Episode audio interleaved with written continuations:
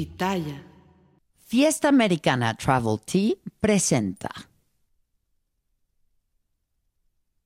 Hoy les vamos a platicar sobre Chespirito, que puede haber regresado de Ultratumba. Vamos a platicar también sobre los villanos más odiados de la televisión y tendremos un previo de los Óscares. Bueno, y nosotros vamos a hablar con Edelmira Cárdenas de qué tienen que ver los horóscopos con el sexo. Vamos a hablar con Jorge Flores, el vidente de las estrellas, que nos diga también cómo nos va a ir como país. Y vamos a tener para todas las personas que son fans de las telenovelas de los años 2000, a los invitados del 2000 Pop Tour. Está Imanol con nosotros, Roberto Carlo, Lalo Brito y Martín Rica.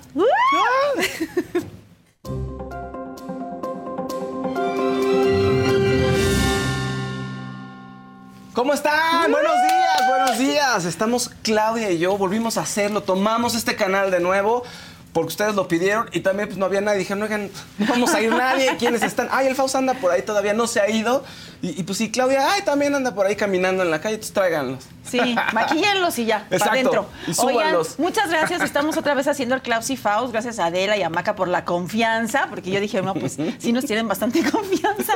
Pero muchas gracias. Aquí estamos otra vez para hacerlas, hacerla de las nuestras, ¿no? Hacer de las nuestras, Ajá, exactamente. Exactamente, Fausto. Sí, y ya vamos a revelar cosas del trabajo. No, no es cierto. No, vamos a platicar no, de, de nuestros trabajos. El pasado quedó atrás. Exactamente, ¿verdad? porque es año de renovaciones, fíjense. Sí, año de fue, renovaciones. fue, este, ayer fue bisiesto, día bisiesto, Sí. 29 de febrero. Importante para los que cumplen ese día. y los que se casaron ese día, pues también supongo que es muy Y hoy importante. estamos empezando el mes de marzo. Sí, habría que ver. ¿Se recomendará casarse el 29 de. El año bisiesto, el 29 de febrero, se recomendará? Pues sí, porque así tú le dices, nada más llevamos un año, ah, en cuatro años. y No así. gastas cada Exacto, aniversario. Exacto, exacto. Gracias a la gente que está con nosotros, a Santiago Yux, a la Gaby S., a Maribel Flores, por este, salud. También a Sergio Alipi. También Sergio, a ti te mandamos muchos saludos. Jorge Estrada, un saludo. A todos un gran saludo. Sergio, de nuevo, tienes muchos, muchos comentarios. También mucho amor, fíjate. Mucho amor. Mucho amor para dar. Mucho amor para dar. Oye, fíjate que, que quería empezar con esto. primero. ver, y Fausto. ahorita vamos con, con lo demás, con todo lo que tenemos para ustedes. Pero quería empezar con las imágenes que se revelaron de la nueva serie de Chespirito que Ay, sí, Pablo Cruz es. Sí, ajá, sí, se ve muy bien, ¿no? Muy Me emociona. bien. Mucha gente estaba en contra porque ves que Lalo España hizo muchos castings Sí, y Lalo decían España. que él pues era como el que más se lo merecía porque se había preparado mucho, pero bueno, uno nunca sabe en un casting tú tienes una idea y ellos tienen otra. Claro. Entonces, pues escogen a la gente que ellos quieren, ¿no? Sí, sí, sí.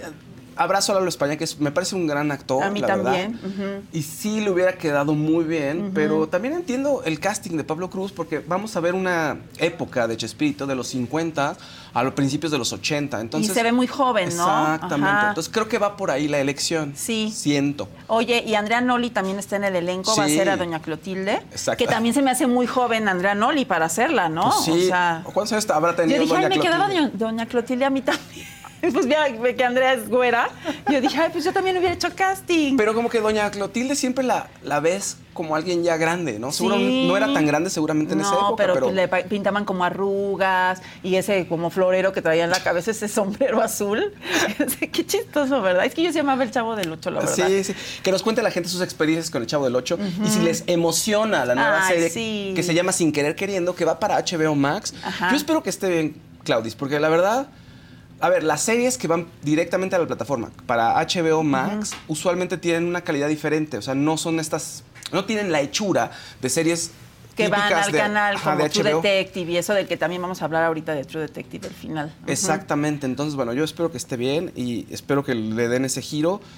Bueno, Supuestamente no iban a poder hablar de Florinda Mesa, porque Florinda Mesa no había dado su autorización para aparecer. de ahí ya no, me- sí, de ahí ya no me encanta, ¿eh? No, es Paulina Dávila, que es muy bonita, pero como que, no sé, que repiten. Bueno, Pablo Cruz también sale en la serie de, si no lo ubican, salía en la serie de Luis Miguel del Manager, en el que conforma a, a- a varios personajes de la vida de Luis Miguel las pusieron Ajá. en ese manager y todo el mundo lo alucinaba. o Eh, sea, ah, claro, él es uno de los personajes más odiados. Fíjate. Exacto, igual que Luis. Es que vamos a hablar de los personajes más odiados en las series de televisión y uno de ellos era este abogado, este representante que le ocultaba todo a Mickey. Sí, es cierto. Ajá. No, pero además traía hambre de poder y Sí. se fue y- ahí barriendo no, con Mickey todos. no está. Mickey no está. Y no sé qué. Y Mickey acá en la babosa. Mickey. Mickey. Mickey en la babosa. Mickey Ajá. tragando Ajá, ahí Mickey. Mickey comiendo jamón serrano. Exacto. Ajá. Y entonces él salía en esa serie y Paulina Dávila también salía de Mariana Jasbeck. Era Es- la, la fotógrafa, la novia de Mickey. Claro, Los es repiten cierto. en esta, en esta. Ah, ¿y sabes quién va a ser el profesor Girafales? Arturo Sí, Barba. Arturo Barba, Qué claro. bueno, pues Le queda bien. que ahí sí que, qué bueno que ha dicho, qué bueno que soy alto. Sí, Arturo Barba, exacto. Muy bien, Arturo Barba. La verdad es que sí, sí se me antoja, espero que quede bien. No me encanta eso de que hayan prohibido hablar de, pues, de Florinda, por ejemplo, de que no esté todo muy transparente. Pero bueno, eso es lo malo de hacer series cuando todavía hay gente viva, ¿no? Gente involucrada que esté viva, pues. Ajá. María Antonieta de las Nieves va a tener una participación especial.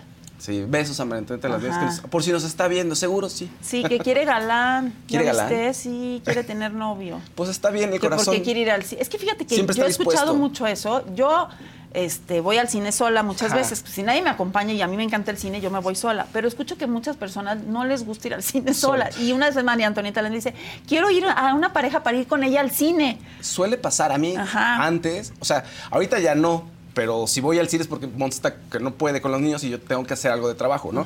Pero en el momento que estaba solterísimo era así de, pues ni modo, me voy solo y, y pierdes el miedo a Pues la yo, vergüenza. Yo me fui a vivir muy joven a Nueva York y entonces pues ahí todo el mundo estaba solo. Entonces, y yo estaba sola, pues era lo más normal, mesa solo, Si ustedes están buscando un nuevo celular, yo les pido por favor que no vayan y agarren la primera oferta que les pongan enfrente. ATT les da sus mejores ofertas a todos. Sí, a todos. A ti que tu tiempo en el teléfono sube cada mes. Y a ti que ni siquiera tienes redes sociales. A ti también que hablas toda la noche con tu pareja. Y a ti que sigues haciendo swipe para encontrarla. A ti que el 80% de tus fotos son de tu mascota. Y a ti que si no subes foto en el gym, no cuenta la ida. Ah, y a ti también que estás en el 1% que más escucha a su cantante favorito. Y a ti que me estás escuchando en este podcast, ATT te da sus mejores ofertas en todos sus smartphones a clientes nuevos y a los ya existentes, porque conectar lo cambia todo. Las ofertas varían por dispositivo, sujeto a términos y restricciones. Visita att.com o una tienda para más detalles. The living room is where you make life's most beautiful memories. But your sofa shouldn't be the one remembering them. The new life resistant, high performance furniture collection from Ashley is designed to withstand all the spills, slip ups, and muddy paws that come with the best parts of life. Ashley high performance sofas and recliners are soft, on trend, and easy to clean. Shop the high performance furniture in store or online at ashley.com. Ashley, for the love of home.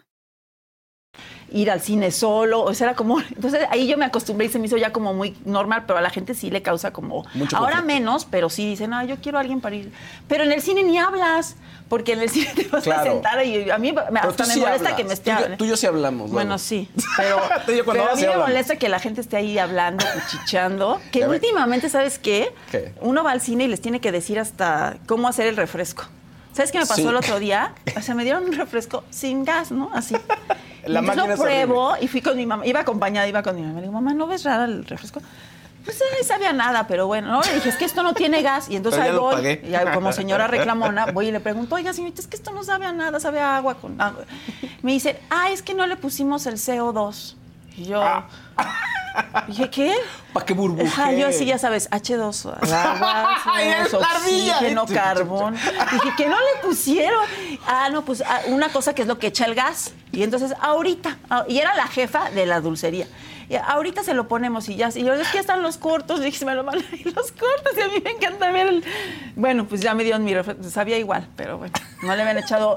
Yo digo, si vas a abrir el changarro, ya tienes listo el CO2, el, todo, ¿no? Las palomitas. Señorita, sí pasé la prepa, pero no mis clases de química, No, le hubieras sí, dicho. No le hemos puesto el CO- Y yo, ¿y por qué no me dice eso antes de venderme el refresco? Y entonces ya decido si compro mejor agua y no refresco, ¿no? ¿Sabes que en Alemania, dato cultural, fíjense, dato cultural, en Alemania toda la- el agua casi siempre se la toman con CO2, o sea, con car- Carbón, carbonatada. ajá. ajá. Entonces hay máquinas que tú tienes tu capsulita, pones tu vasito de agua y... Pues así debería de haber aquí por si te molesta que te den agua ahí. O como cuando está, está el icy. Ay, pero está aguado. Oye, ¿Por sí, el icy lo aguado. vende? ¿Por qué lo vende? No, la, O el ice sea, aguado es feo. No hay fíjense. icy, no vendemos icy porque está aguado. Bueno, así, así me pasó con Entonces, Sí, es- lo aguado no. Ajá. Nomás no. Entonces, sola en el cine y aparte aguada, no. No sale. Oigan, No sale. ayer hubo Saga Live Y estuvo, estuvo muy divertido, Brincos Dieras. Conocí varias facetas que no, no le había visto, fíjense. O sea, me parece un tipo que de pronto puede ser muy serio y, y muy inteligente e interesante lo que tiene que decir. Y de pronto tiene este otro lado el que alburea a todos y humilla. y Está bien, él cuenta ahí qué onda con esa personalidad que tiene Brincos Dieras, el payaso más exitoso y más famoso ahorita del país y seguramente en muchas partes del continente. También estuvo C4 Jiménez, también un personaje muy interesante, que lo has visto seguramente en sus tweets cuando revela este, imágenes que- de ladrones. Sí, que estuvo eh, lo de Mónica Dossetti también. Él tenía las, él fue el que reveló como las imágenes. Sí, ¿no? sí, sí. Y la Chupitos, que es casi Ah, de casa. que es muy linda la Chupitos, Muy sí, me divertida. cae muy bien. Entonces vamos a ver unos destacados. Yo digo que ha de ser mi, mi trabajo el que hago, porque es un trabajo que nadie se ha atrevido a hacer. Es una comedia muy irreverente, como la, como la llamo mi, mi eslogan. Y he hecho cosas que nadie hace, meterme con la gente, burlarme de la gente, madrearme a la gente en el escenario. La gente ahorita me lo pide a gritos, la gente ¿Qué te dicen? No, la gente, yo, yo- antes, fíjate, hace Digo, cuando... he visto videos, pero ¿qué te dicen? Ya, o sea, eso- bueno, me topé ahora en Las Vegas, se sube una chica, este, un evento que tuve en Las Vegas, me dice, ya vine, mi reina, ¿cómo estás? Nada, bueno, amiga, nada, vengo con mi humillas, cabrón, y la madre, o sea, no pina Y ahí vas. Y ahí voy, me enca- me encanta, a mí. ¿Humillar a las Ah, mujeres? Dios, No, humillarlas, solamente que bromear con ellas, bromear con ellas, madrearlas y todo. O sea, si no me salgo tanto del calzón, hasta donde ellas, hasta donde ellas dicen, hasta aquí, hasta aquí. Jiménez C4, C4, C4 Jiménez, C4. que es muy característico, te ha hecho muy popular. Es que le gusta a la gente lo que dice él, que sea así irreverente, y en mi caso es irreverencia con la delincuencia, porque le hablo a los delincuentes como... No, a mí yo no me meto, yo no juego. No, no, él no juega porque él les ha ido a dar shows, ¿eh? Protégeme, Señor, con tu espíritu. Y empecé a hacer un concurso y todo, lo empecé bien, bien, bien. Me los empecé a llevar, me- hice que se besaran ocho cabrones. No es cierto. En un concurso. Ocho cabrones se besaron. El patrón estaba así. Cuando el patrón le pegaba a la mesa, es que Estaba de feliz. poca madre, ya chingue feliz. ¿Y quién era 10 el mil patrón? dólares de propina me dieron ese día. No. Que O sea, ayuda. sí se chingaron mi falda, pero aunque usted no lo crea. es que sí me agarró la policía, carnal. Y me dijo. Chupito, estás detenida. Le dije, ay, qué bueno porque me iba a caer. No, no es cierto. No es cierto. Estuvo muy rosita no, ese no, chiste. sí, estuvo muy Muy pendejo. Está muy pendejo porque Ese tienes a chiste brinconeras al lado. No, tienes no, que- no, ¿Sí o no? yo soy bueno. ¿Sí o no? ¿Sí o no? Bueno, ¿no? Estuvo Estuvo bonito, a mí- a mí así, No, ¿no? mira, va a haber una que otra gente mamona que diga, quiero uno blanco. Entonces, ¿no? Quiero uno blanco, se lo aventamos. Claudia. ¿Sí entendí el albur? Sí, mira, Ay, Claudia. ya, pues de tanto trabajar De- con ustedes. Ay, con nosotros, conmigo. O sea.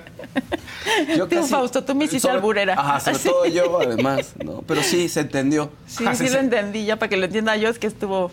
Está- Muy directo. Exactamente. Está- ahorita que dijiste eso, me acordé de mi, mi amiga y que también amiga tuya, actriz, productora, súper famosa, Maru Dueñas, que Ah, muchos la pudieron haber conocido porque aparecía de novia de Benito con la güereja y, la güereja le hacía la vida imposible a Maru Dueñas. Y estrella de comedias musicales, Sí, muy importantes. No, gran actriz. Entonces un día le hablo, ¿qué onda, Maru? ¿Qué estás haciendo? Ah, estoy aquí en el show de stand-up de una señora bien pelada. Eh, ¿No le ¿La gustaban las groserías? No, no, Ah. Chupitos, no, no. No, no, no, no, no. Era Pati Vaselis. Saludos, Pati Vaselis. Disculpa. Ah. Saludos a Pati Vaselis, estando pera, la mucho, pero Maru tenía un problema con la comedia con groserías. ¿Ah, sí? Sí, sí, sí. No, el tema del albur, las groserías, como Uy, que ahorita no le no, podría, porque Maru pues ya no está con nosotros, pero Pues no. pero no podría. la- ahorita toda la gente habla así, ¿no? Ya ni los, o sea, los comediantes, ya toda la gente. Todo, sí, hasta los niños, hasta mi hijo. Había una grosería que sí, era la peor, según yo, de toda, bueno, todo el mundo la dice ahora, hasta en la tele. La palabra con qué? Ya saben, ahí pues esa, no la vamos a decir, pero yo veo y digo, ya está en la tele, la dicen, digo, no, pues ya, o sea, Ya. ¿qué grosería más puede existir? Ya no hay otra. No sé. ¿Cuál, Kevin? Dinos, no, no la voy a decir, no, se no. enoja Leo. No, no, no, no, aparte que Eh, un lo voy a decir, no, al rato, al rato.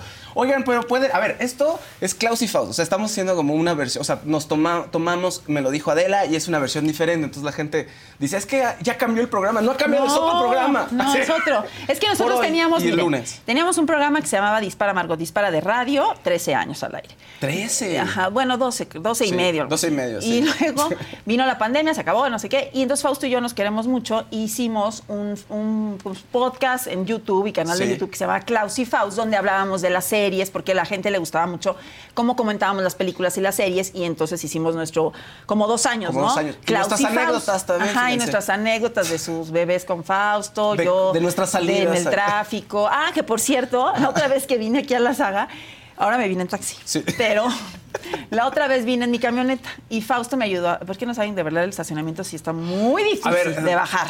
Sí y de está- subir y de todo. Hay que ponerle atención. Entonces, este, sí. Y entonces le dije a Fausto, ay, hazme favor y tú saca mi coche, ¿no? Y Fausto, así media Igual, hora. media hora. y nada. Nos tuvieron que y venir a luego le pregunto aquí Maca, ¿no? Porque me acuerdo que te dijo, oye, pero era un auto, era una camioneta grande. No. Y Fausto, era un coche compacto. Y dije, van a decir que soy una estúpida, no, es una camioneta. O sea, dije, Fausto, no sabía ni en qué coche estabas, pues por eso no podías maniobrar. Le dije, No, pero, era "O sea, una- pero, no, o sea, pero no estaba tan, tan Sí, no era grande. una suburban, no, pero no era un. dije, No era, no era un bocho, pues. No era un Chevy. No era un Peugeot 207. Ajá, no era un Chevy. No, era un Chevy Sí, tampoco. Y ellas se de ver Pero. Híjole, no, sabe ni Le dio manejar. risa, le dio risa. No, yo tampoco. Yo tampoco lo sé. Pero además tiene sensores por los dos lados. Es Ay, horrible. sí, los por sensores. atrás, por adelante, por todos lados. Imagínense por atrás y por adelante. No, por todos si llega el señor que me quiere limpiar y suena así, y yo, ¿a quién le pegué? Ya sabes, ¿a quién le pegué? Y sacas No. el Sprite pimienta. Ajá. Señor, vaya, hay unos bien agresivos. Sí. En Barranca del Muerto, en un alto, te- así, Órale. Yo- entonces yo le, digo no y me echa el, el agua y entonces Pues yo ahora le- se lo limpio. No, yo le pongo el, el parabrisas. Y sus deditos. Ay, sus deditos, sus dedos, no, dan miedo, son unos... o sea, el otro día le di a uno que estaba en, en el otro lado del alto, porque ese es muy amable.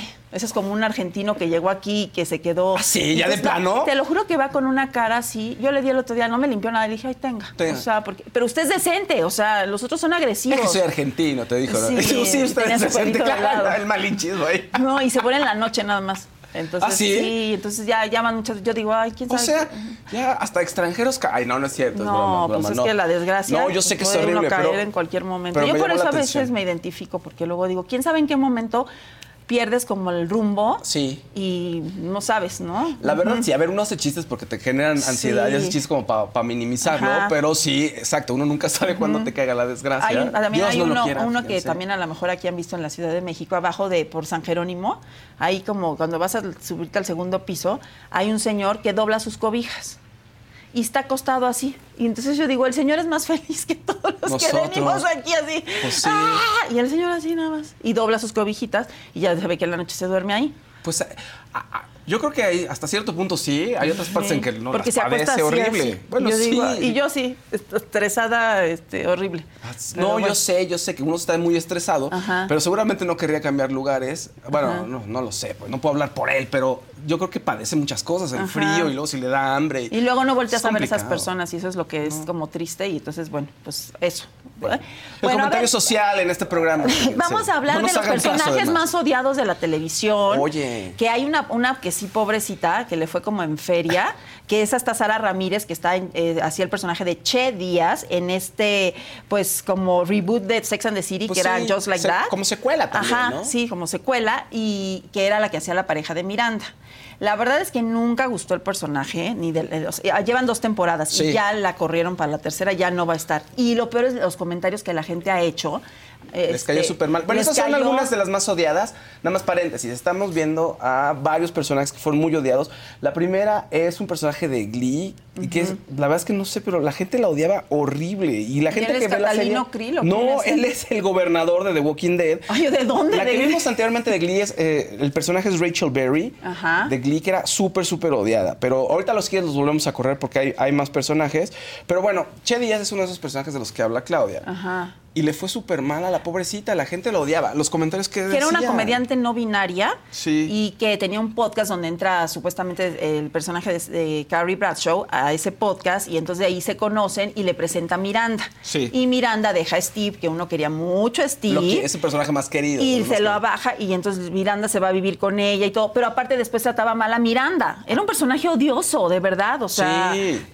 entonces pues la gente no la quiso. Entonces ahora lo que le ponen de que ya dijeron, no, ya no regresa HBO, dijeron, ya no regresa Che, Díaz. Es- aparte el Che Díaz, Che ya no regresa, este, la gente así, qué bueno, nunca sirvió ese personaje, era una, o sea, queremos Steve de regreso. Yo sí puse, ay, sí pueden regresar a Steve. por Es que favor". Ok, en- para la gente, si saben de qué estamos hablando de Sex and the City, bueno, son uno de los personajes icónicos. Miranda es una de las perso- personajes principales. La pero Steve- abogada. ajá, la abogada. Pero el, el novio, Steve, pues es uno de los personajes más queridos. Y la relación entre ellos siempre fue súper tormentosa. Iban, venían. Pero ella le hacía muchas a Steve. Sí, Steve era un santo y bueno, Ahí pero luego en la ella. primera película, que luego hicieron dos películas, eh, la engaña, él le pone el cuerno y entonces ella no lo perdona y luego se quedan de ver en el puente de Brooklyn y ahí lloran todos porque dice, si sí me quieres y quieres intentarlo conmigo, nos vemos en el puente de Brooklyn a tal hora. Ah, claro. y es- llegan los dos y entonces todo- toda la gente... "Ah". llora. ¿Esa fue la que fuimos a ver tú y yo? No, nosotros fuimos a ver la segunda que no era tan buena. Y este, y bueno, pero aquí, pues no, aparte el personaje era odioso, era como meter a, a fuerza, este, como ser incluyente, pero como que no era sincero en la, en la serie, La ¿me gente entiendes? percibió, ajá, la Ajá. gente percibió eso, que el personaje Ajá. lo metieron con calzador porque decían, tenemos que hacer algo incluyente, tenemos que meterlo y cayó un poco mal. Además, ¿por qué? Porque Miranda es uno de los personajes que sabía muy bien lo que quería. Y ahora ya Entonces, es una señora que no sabe nada. Ajá. Claro que hay una etapa, ¿verdad? En la que uno pasa la menopausia y sí te cambia un poco la perspectiva de la vida. O Claro. sea, hay veces que tú dices, yo ya tenía muy sentada mi vida y viene un Sí. descontrol hormonal y dices, no sé qué quiero realmente en la vida.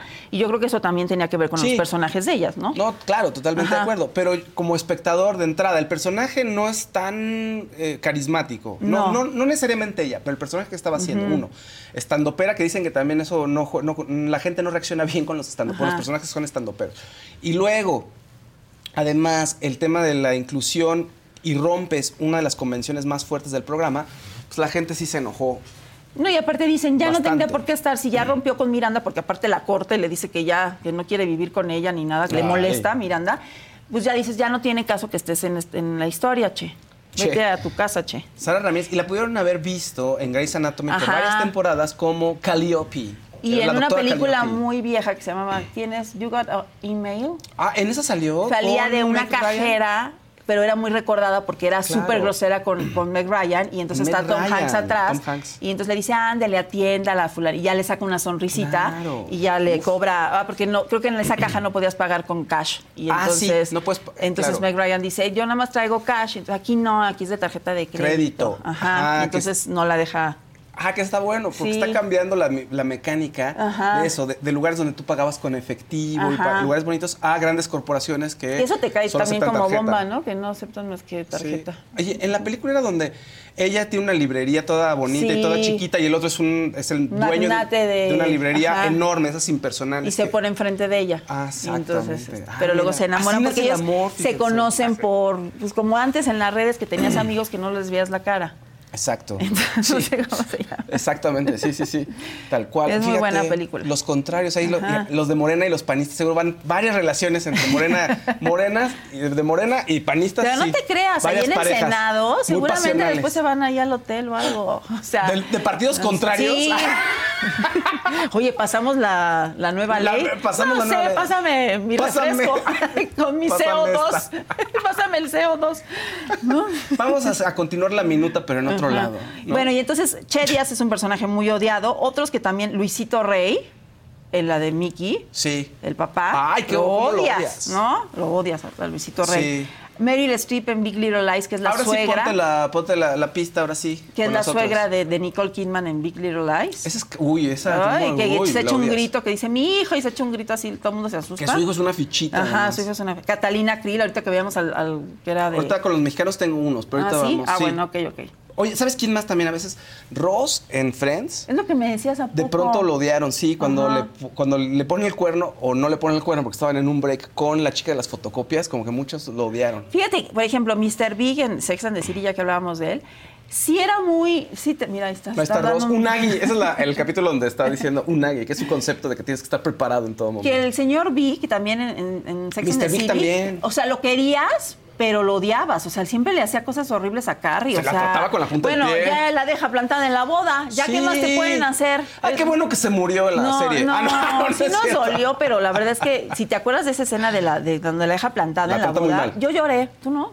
No, no, no recuerdo, pero sí, sí me dolió por ella. Pobre que le avienta ahí el ramo. Ay, Sí. no, es muy triste esa escena. ¿no? Y al pobre de ella, Sarah- el personaje de Sarah Jessica Parker, ah, ¿cómo se llama? Aidan, Ajá, que la que era amaba. un amor. Lo hace, lo pelucea. Sí, pero, pero luego Aidan aquí en And Just Like That, si no la han visto, también mete la pata. Ya que le da una oportunidad a ella, luego le dice él que, que tiene que ir a cuidar a sus hijos adolescentes y que mejor cuando, cuando acabe de cuidar a uno de, lo- de los adolescentes ya regresa con ella. Y yo le decía, ya no va a aguantar, véalas, ya del botox así, ya no va a aguantar este 10 años o cuántos para criar al niño. O No, sea, no van a aguantar, creo que no. No, van a No, pues ella ya lo mandó a volar. Pues sí, muy bien, muy bien. Sí. Este, Carrie, Carrie Bradshaw. También Hugh Grant en, en este, The Undoing, también con Nicole Kidman, que es el esposo Ay, esa está cínico. de miedo, eh, esa. ah, esa. Y también en las de este. Ay, ¿cómo se llama? La- la- donde sale Hugh Grant. Espérame, ¿verdad? Eh, espérate. El diario de Bridget Jones. esa Ahí también lo odias, ¿verdad? porque la engaña. Pero ojo, ninguno de estos generó tanta ampula como para que lo sacaran del show. La gente sí pedía que a Che Díaz Ajá. sacaran del show. O sea, los villanos te puedes enamorar de ellos y los odias, pero quieres que sigan ahí. Los Sí, a Vic lo viendo. sacaron porque tuvo unas acusaciones, ¿no? De, de violencia y de, de abuso. Sí. Bueno, algo así que no se comprobó, creo que ya, pero lo sacaron ya para no tener problemas. Pero aquí sí el personaje era lo que era odiado. Sí, el- el de Sara Ramírez, el Ajá, es así, ya vámonos porque por pesada. Si ustedes ¿no? buscan en internet así los personajes más odiados, o sea, aparecen muchísimos de Game of Thrones porque hay mucho villano, pero uno de los que aparecen también, insisto, el que les decía hace rato, el gobernador en The Walking Dead, que es un personaje que lo odias porque va y rompe con toda la armonía de los personajes y mata a varios de los personajes que querías. Y también un personaje de Breaking Bad que se llama Todd, que le hace la vida imposible a, a Jesse, a... ¿No es el del. Es? Jesse Plemons. Ajá, que es el que trae el como un. un tu- En Breaking tubo Bad. con- ah, no, Breaking Bad. No, en Breaking Ah. Bad. En Breaking Bad, el personaje de Todd, que se llama eh, Jesse Plemons, el actor, que es Ah, un el, gran es actor. el de Matt Damon feo. Sí, Ajá, sí, sí, sí. sí, se parece Sí. a Matt Damon. Es que le dicen el Matt Damon feo, ajá. Sí, que salía Ese. en la de la asesina, ay sí, en una de HBO que también hace, este, que asesinan, que, que está- Sí. que se pelean por él y yo digo, pero ¿por qué se pelean por él? Bueno, ese actor Jesse Plemons es un gran actor. Lo pueden ver también eh, en, en varias películas, pero la última fue eh, la, ah, la de los Del perro, el poder del el perro. poder del perro. Sí. que es- ¿Sí era el poder gran- del perro? Sí, Sí. Que hace una gran, gran sí, actuación. muy buen actor. Bueno, en la, en la serie de Breaking Bad, este Jesse Plemons le hace la vida imposible al personaje de Aaron Paul, pero horrible, lo, lo, lo vuelve casi casi un esclavo, lo encierra en una mazmorra, entonces es uno de los personajes más odiados. Y bueno, de la televisión mexicana, Pues Catalina Krill. Luisito Rey, ahora pon la pista, por favor, tenemos ahí. Y obviamente los memes, y Tati Cantoral como Soraya Montenegro, Ay, que la sí. odian, con la maldita lisiada. Mira, me encanta, yo la amo. Ay, Tati. La amas y la amas. Sí, es muy chistosa, ¿no? Se quedó muy, muy grabado ese personaje. ¿Ustedes a quién odiaban? Así que nos diga la gente, de las, ahora sí de las series, telenovelas mexicanas, ¿ustedes a quién odiaban? Así que decían, híjole, este lo odio como no odio Jarocho. Así. Tal cual. Fíjate- Catalina Krill, pero todo le salía bien. Fíjate, eh, Sergio Goy también es de los más odiados. En su papel de Ignacio Aguirre en Te sigo amando, también lo odiaban muchísimo. Que Sergio está- Goyri de malo es, sí Sí, es es malísimo. muy bueno. O sea, de malo es malísimo Muy en el bueno. sentido que lo terminas odiando. Sí. Horrible, ¿no? Sí, hay grandes personajes villanos. Sí. ¿No? Mira. Ay, sonó una caja registradora. Por hablar de los villanos, Ay, ¿ya ¿sabes quién también? Memo, el de. ¿No odiabas a Sebastián Ligarde? ¿Memo? Ay, ¿En el violador. Sí, horrible. Sí, sí, sí. Luego yo hice una novela con él y tan lindo que es, Sebastián Ligarde. ¿Es buena onda? Es muy linda persona, pero sí era bien malo ahí. No, no sabía si la había violado o no y la otra no sabía nada. Entonces, sí, quinceañera, de quinceañera. Ajá. Oye, y hay otro personaje que también mucha gente odió, fíjate. Que le hizo la vida imposible a Yuri. Ah, pero a mí no me odiaban, me querían. Serruchaste La a Yuri, del casi casi estaba. Sí, serruchaste. Pero te digo que hay Como mucha en la gente que me Warner, dice- Así estaba Yuri cantando y Yuri serruchándole para que se cayera. Ajá, y se yo le hacía así, bien redondito, o sea, tenía muy buen, este, hice muy buena Y Yuri, clase de ¡ah! dibujo. Y Yuri le hacía, saltaba y ¡paz! para el suelo. Y luego yo soñaba que me hacía ella lo mismo, pero ella me rescataba. Ah, claro, sí, sí. Ay, Yuri tan linda. Tan linda. Está guapísima Yuri, que yo de verdad este, tiene pacto con quién sabe quién. Con Dios. Con Dios. Con. Dios, tiene pacto con Dios. si no me va Ya así, no, con el ¡ah! diablo ya no. No, se ve muy bien, se ve muy, muy, muy guapa. Bueno, pues hay, pero mucha gente, ¿sabes qué me decían? Yo, yo jugaba que eras, que era, o sea, que eran Sandy. O sea, amigos y amigas que tengo Ajá. dicen cuando eran chicos que jugaban a que ellos eran Ah, Sandy. mira, Claudia yo jugaba, Silva. yo jugaba, no que era Catalina Krill, yo jugaba que era Vilma, que era el personaje de Rebeca Jones. Yo pensé que la de Pedro Picapiedra. No, y que traía Ajá. su trenza, si alguna vez vieron Cuna de Lobos, traía su trenza Rebeca Jones tan linda y se ponía una panza falsa. Y entonces yo me ponía mi panza Sí, falsa y mi trenza. Y así andaba, yo jugaba la novela. Claudia, mira. Y era villana. Pues porque me- sí. no me caía bien la, la parte- la- que era Diana Bracho de víctima, De me víctima. caía gorda y la abuelita que eran Carmen Montejo. Y decía, ay, Sí. Yo de niña y decía, ay, este padre. Siempre te cayeron mal los buenos en las telenovelas. Casi Claudia? siempre, ¿por qué? No sé. Ay, ¿qué Por algo será. ¿Qué, qué querrá decir? Sí somos amigos, ¿verdad, Claudia? sí, tú me caes muy bien. Gracias, Claudia. Tú y yo nunca nos vamos a pelear, ni un sí, No, no, ya nunca. Oye, ya abre- hace como, ¿cuándo vine? Hace como un mes, mes y medio. Ajá. Empezaba True Detective, Ah, temporada claro. 4 de Night eh, On. The Night Country, que es la cuarta temporada de esta serie de Nick Pizzolato, que fue muy famosa gracias a Woody Harrelson y este, Matthew, Matthew McConaughey, McConaughey. que tuvo cuatro temporadas, bueno, esa es la cuarta temporada, y batió récords de audiencia. Sí. O sea, ya terminó justo el domingo pasado. A mucha gente no, ahorita platicamos de Sí. eso, que es lo que quiero que tú me digas. Eh, no les gustó el final, pero a mí me pareció muy buena. Está dirigida por Isa López, que es una directora mexicana. increíble, Isa Y a mí, la sí. verdad, me gustó mucho. Fueron seis capítulos y me encantó, la verdad. O sea, Isa López es una gran directora de tal manera que mantuvo enganchada una audiencia. Es la mayor cantidad de gente que ha estado enganchada en True Detective Ajá. en las cuatro temporadas. 12.5 millones de espectadores. Cada Entonces, capítulo pues, aumentaba, porque ella lo ponía, ya aumentó, ya aumentó. Entonces quiere decir que pues sí le iba bien. No, no, no, se mantuvo el, el suspenso y toda la tensión hasta el final. A mí me gustó mucho la serie y creo, sí creo que es la mejor temporada. Ajá. Puedo a veces debatirme si veo la primera otra vez, podría tener Sí. mis dudas, ¿no? Pero sí me encantó. Sí lograron esta química ellas dos que, que tuvieron Woody Harrison y Matthew McConaughey en los Sí. personajes de, ¿no? Sí, Sí. los dos, sí, en mujeres, la verdad Porque sí me Jodie- gustó. el personaje de Jodie Foster lo quieres matar, es una detective, pero es súper gruñona, de todos Y los trata no, muy promiscuo, se ha acostado Sí. con todo el pueblo. Entonces le dice la, le dice Sí, la, otra detective, oye, también con el esposo de sí, dice. Sí, también. No, no. Y dice, y aparte estás en Tinder, aquí en el pueblo. sí, pero puedo ir a las afueras. O sea, no, la, la detective. es el- Sí, puedo irme a otro pueblo, sí. Sí, sí, el rango, el, el rango no solo era el pueblo, sino un poquito más allá. ¿Tiene Entonces, Tinder aquí? sí, dice salía- ella, sí, pues sí conoces a todos, ¿no? Sí. Muy, muy buenos personajes, la verdad. Es que eso, o sea, de pronto vas viendo cada uno de los personajes cuáles son sus historias personales y te vas enamorando de ellos. O sea, Jodie Sí. Foster tiene una historia particular y sabes por qué se vuelve así. Ya te la van contando. El personaje de Navarro, que De es Evangeline Navarro, Evangel- exacto. ajá. Que es la compañera de Jodie Foster, también es un personaje que tiene una. De entrada, tiene herencia de nativa de Alaska. Ajá. ¿no? Entonces tiene toda una tradición que está rota porque no. Su mamá se murió, Sí. se suicidó, me parece. Exacto, Ajá. entonces ahí hay una línea que está rota, entonces ella tiene esa herida de entrada, luego tiene la facilidad de ver fantasmas, pero pues eso se puede confundir con esquizofrenia y su hermana también lo tiene. Es que en el pueblo, como hay, eh, eh, pasan varios 30 días de noche, Sí. eh, eh, por eso se llama The Night Country, este, te- todos ya como que el pueblo asume que tú ves fantasmas, que la gente muerta se aparece, ya como que no es raro ahí encontrarte a un fantasmita.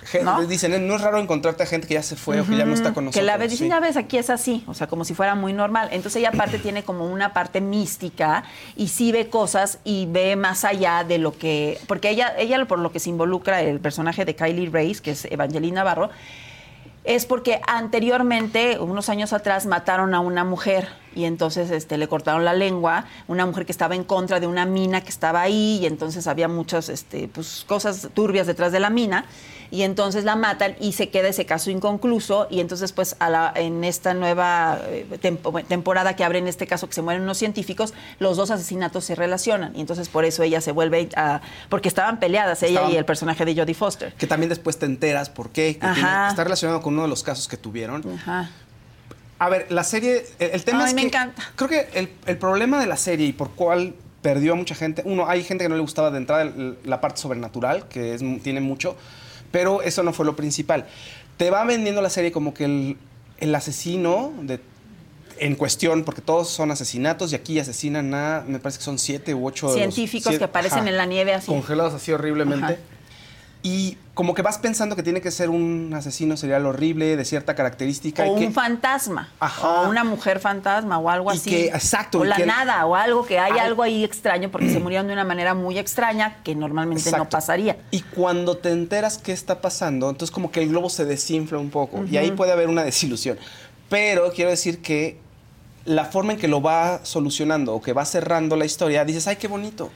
O sea, se lo compras. O sea, dije, "Órale, va". Sí, porque no te gusta. quita la parte mística, no te dice, no, eso no es cierto, eso que no, sí te dice que sí hay una hay algo poderoso ahí en ese lugar y no te lo quita. Tú haces como el final abierto, porque es lo que le dijeron a Isa López. Bueno, y la detective sí se fue o no se fue o qué le pasó a la detective porque hay una imagen final y tú eres dice, te lo dijo a ti. Tú puedes creer qué pasó con ella, si, si, si se fue. Ella lo que decía, quiero desaparecer un día.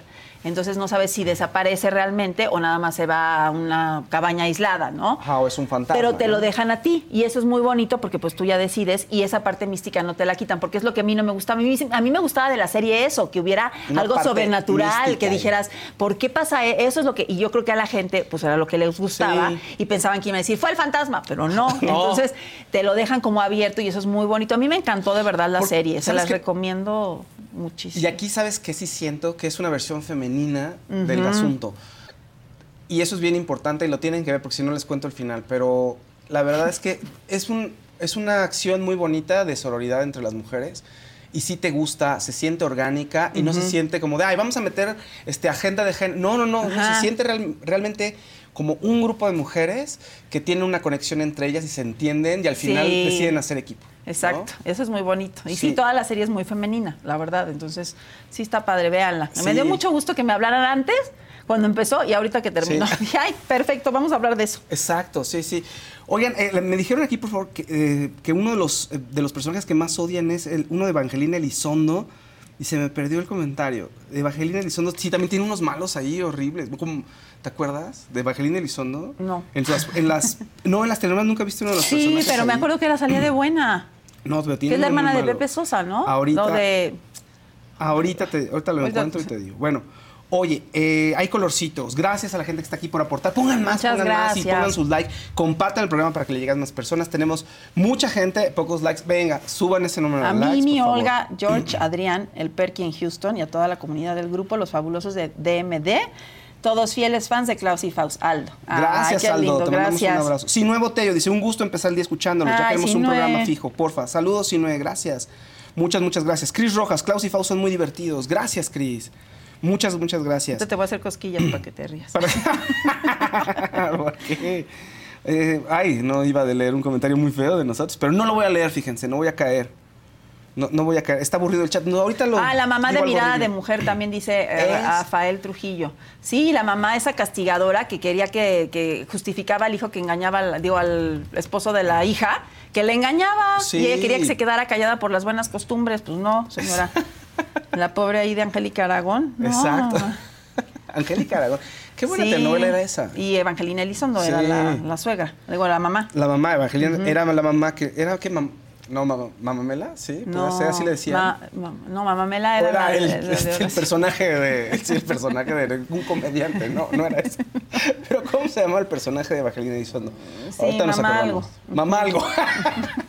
Pero era una villana mala, mala, mala, Ajá. mala, mala, mala, mala, mala, Pero de mala. esas muy decentes, ¿no? Súper, mijita, sí. aguántate, que te pongan el cuerno, mijita, aguántate. Doble moral, Sí, horrible. aguántate tú. Sí, sí, sí. Mamá Oye, Melano. y bueno, vienen los Óscares la semana que entra, que también está bien padre porque hay un chorro de películas. Sí. Que yo creo que, bueno, tú has vi- ¿cuál, cuál te ha impresionado más de las que has visto?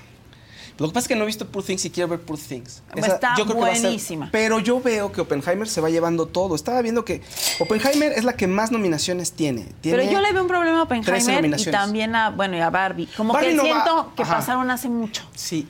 Y siento que, que como que se te olvida, que ya las viste, la impresión que te dejaron. O sea, a mí me gustó mucho Oppenheimer, pero siento que la vi hace siglos. O sea, digo, uy, y, to- y todas las demás las estrenaron como para la fecha de, los de los premios. Entonces, por eso es como que siento que ya no tengo tanta emoción por Oppenheimer. Claro. O sea, he visto Poor, Poor Things, es- me gusta más, o sea, me, me emociona más que gane esa, a que gane Oppenheimer. Claro, Oppenheimer pues lleva muchos premios, pero... Lleva muchos premios Ajá. y tiene siete, eh, perdón, 13 nominaciones. Luego Poor Things tiene 11. eh, Los Asesinos de la Luna de Martin Scorsese con Leonardo DiCaprio tiene 10. Y al final Barbie con 8. Que yo creo que Barbie Se es la que menos. Barbie, ¿verdad? Sí. Ah. Pero el año empezó muy. Bueno, no el año, el año de las nominaciones, pues, de, de las que compiten. Empezó con esta pugna entre Bar- Barbie y Oppenheimer, ¿te acuerdas? Ujú, Sí, Barbie. Este, El Barbenheimer, Ajá. que estaba muy divertido, pero ahorita tienes razón, siento que ya pasaron hace mucho tiempo. Sí. Y la expectativa es sobre otras películas Ajá. nuevas. Una de las que no me gustó definitivamente, Maestro. De Ay, no, mira, te voy a contar ahí una anécdota de Bradley Cooper que está muy contento porque, bueno, pues, eh, por su nominación. Nuestro amigo. Eh, eh, bueno, en Maestro interpreta a Leonard Bernstein, que fue el compositor, entre otras cosas, un gran compositor americano y músico de Amor sin Barreras, de la música que es maravillosa. Sí. Lo que no me gusta de la película es que nunca te cuentan nada sobre la historia real de este hombre. O sea, te cuentan como la historia de un hombre que tenía, que se casó con Claro. una mujer y que él tenía otras preferencias y que ella sí. sufría mucho porque él tenía otras preferencias. Pero la, para que- puedes tomar cualquier otro personaje, no tiene que ser Leonard Bernstein, pues un señor de su casa ahí que, Claro. ¿no? Y siento que no te dicen nada porque no es una biopic, es como una etapa de la vida de él. Como que es un ensayo sobre su vida y es un Exacto. ensayo sobre qué le gusta y no le gusta. Pero, ¿sabes qué? Siento que tampoco se compromete tanto Ajá. con el tema. O sea, como que no lo dejan mal parado. como- O sea, no lo dejan como a él realmente no pudo aceptar que solo era homosexual. Ajá. Entonces se casó con ella y la estaba usando. Como que parece que él sí la ama y la adora y también le gustan las mujeres, pero también tiene este otro gusto. Entonces, como que queda un poco ambiguo, siento, la- Pues el argumento de Bradley Cooper. Pero su personaje, o sea, un personaje tan importante como este músico, pues tú esperarías que te van, que te van a contar cómo se le ocurrió eh, la gran idea de la música de West Side Story o por qué le gustaba musicalizar este, musicales de Broadway, valga la redundancia. Entonces, eh, no te cuentan nada, es un personaje tan interesante y no aprendí nada de él más que le gustaban a veces los hombres. Sí. Es lo único que entendí. Pero una de las cosas que cuenta Bradley Cooper, que aparte de que dirige, produce, escribe, la produjo también Martin Scorsese y Steven Spielberg, que también dices, oye, pues ellos le hubieran dicho, pues el guion está como... Bueno, ellos también de pronto tienen ah, Sí, el The bueno. Irishman, así de Sí, que la ay, ves sí. y era como, híjole, pues no sé, me saca de onda o que la West Side Story que hicieron la última con versión. Spielberg. Ajá, Ah, también. Que hay algo, le hace falta algo, ¿no? Está desangelada esa versión sí, de Spielberg. está, sí, no. Es que la primera es genial, de Amor sin barreras te quedas la primera. con esa. Es como un claro. clásico y para qué la vuelves a hacer, Sí, ¿no? me da mucha risa, perdón, tengo que decirlo. Pero tenía la versión en Blu-ray y me da mucha risa ver que tienen como grasita los actores para verse más morenos, me da mucha risa. Sí, sí, sí. Oye, bueno. pero Bradley Cooper, siendo director, fíjate que una de las anécdotas, que está celebrando 20 años aparte de sobriedad y que le da mucho gusto ser papá de Lía, esta que tuvo Ah, con claro. Irina Shayk, pero que porque dice que cuando llegó a su vida la niña, él fue cuando dijo, yo ya no importo, ya hay otra persona que seguramente tú lo... Sí, pasa. Pasa a- sí, contigo, sí, ¿no? Sí, La prioridad cambia. Exacto. Entonces Totalmente. dice, yo ya no soy, es, es mi hija lo que viene adelante de mí, ¿no? Pero lo que cuenta es que a él no le gustan las sillas, que odia las sillas en ¿Cómo? los sets. ¿Ah, sí? Ajá, que porque te quitan, te restan energía. Atiende Entonces, parado. si van a ir a ver una película de cómo está filmando Bradley Cooper o van a trabajar ahí, como, pues prepárense para las varices porque no se van a sentar nunca porque él odia las sillas. Eso dijo, odio las sillas. Y dije, ay, qué sé, qué raro. Si no están en Estados Unidos y nos escuchan, que sí, mucha gente nos escucha ya, usted forma parte de una producción de Bradley Cooper, no se va a sentar, fíjese. Llévese sus rodilleras o... Así, pues ¿qué va a hacer? ¿No? No, es que cuando te cansas, aunque se te ahí, ¿no? llévese, llévese sus protecciones. Si nada más No, pero si te sientas en el suelo se debe poner sé. como loco, ¿no? Así, párese, ay, no. Párese, Bueno, pues no le gustan las sillas a él, ¿eh? Bueno, Maestro a mí son de las que definitivamente no me gustó para nada. Pero bueno, Poor Things, tú ya la viste, ¿no? Ya la vi, me encantó. Es una película extraña. Bueno, es, eh, habla de Bella Baxter, que es el personaje que hace Emma Stone, que yo creo que Emma Stone se va a llevar el, el Oscar. Está nominada. Yo creo que su única competencia es eh, Sarah Huller, que es la de La anatomía de una caída. Yo creo que se lo lleva a ella. Pero yo creo que se lo lleva a ella, que creo que sería su segundo Oscar, me parece, de Emma Stone. Pero la verdad es que tiene una... eh, Bueno, ¿de qué va la premisa? Es, eh, es como un tipo Frankenstein, pero en Sí, mujer. exacto. Es un experimento que está haciendo el personaje de William Defoe, que tiene, eh, él es como un científico que tiene alumnos y le dice a uno de sus alumnos, oiga, venga, porque tengo que me, necesito que me ayude a documentar un experimento que hice en mi casa. Y el experimento es que en el cuerpo de una mujer adulta pone el cerebro de un bebé. Entonces tú ves a la mujer que es adulta, pero realmente pues es como una niña chiquita. ¿no? Claro. Y es como esta mujer va descubriendo lo que es el mundo, la vida, el, el poder sexual. Un día pues, descubre que si se Claro. toca en esa parte, pues dice, ay, qué padre, se siente bien padre. Y todo el día está haciendo eso. Entonces todos se asustan, pero pues ella es una Niña, ¿no? déjese ahí, eh, las y mamás. entonces llega una boga, el personaje de Mark Ruffalo, que hace un personaje, que también está nominado como mejor actor de reparto, hace un personaje increíble. Que él ha ganado varios, o sea, de las nominaciones ha ganado varias, Mac Ruffalo. O sea, ¿Se ¿Ha ganado? eh, Sí. Ah, este, ha estado como- cuatro veces nominado, pero ¿se ha ganado? Sí, sí, sí. Ay, bueno, me cae súper bien. Le acaban de dar su estrella de, de- en el Paseo de Hollywood y habló de que su abuelita siempre le daba eh, 20 dólares en cada como su domingo y le decía, yo creo en ti. Ah, y que él no tenía recursos, que no tenía... Dijo, la verdad es que no tenía por qué estar aquí porque no tenía recursos, no tenía nada, siempre quería renunciar y la gente me decía, sigue tu sueño, sigue tu sueño. Y bueno, estuvo muy emocionante su discurso, que estuvo Jennifer Garner con él, Sí. con la que hizo La película Si yo tuviera 30. 30 Going on 13, sí, si yo tuviera 30, Ajá. donde ella es un personaje que tiene 13 años y de pronto viaja al futuro. Es un poco parecido, bueno, así en otra dimensión a este de... Ajá. Viaja al futuro y, es una mujer de 30 años Ajá. que todo el mundo la odia. Entonces ella Una trae- niña en el cuerpo de una mujer. Exacto, y trae el espíritu de niña, pero pues todo el mundo dice es una maldita. Ajá. Y Mark Ruffalo la odia porque lo ha tratado súper mal y lo conocía desde que estaba chiquito. Sí, eran mejores amigos, Sí. como nosotros, Fausto. Exacto, Y entonces. Cuando yo te veía cuando estabas así matando a Yuri, yo decía, mira, esa chava me cae bien. Va a ser Ah. mi amiga, decía. Mira, tú pitonizo que eras.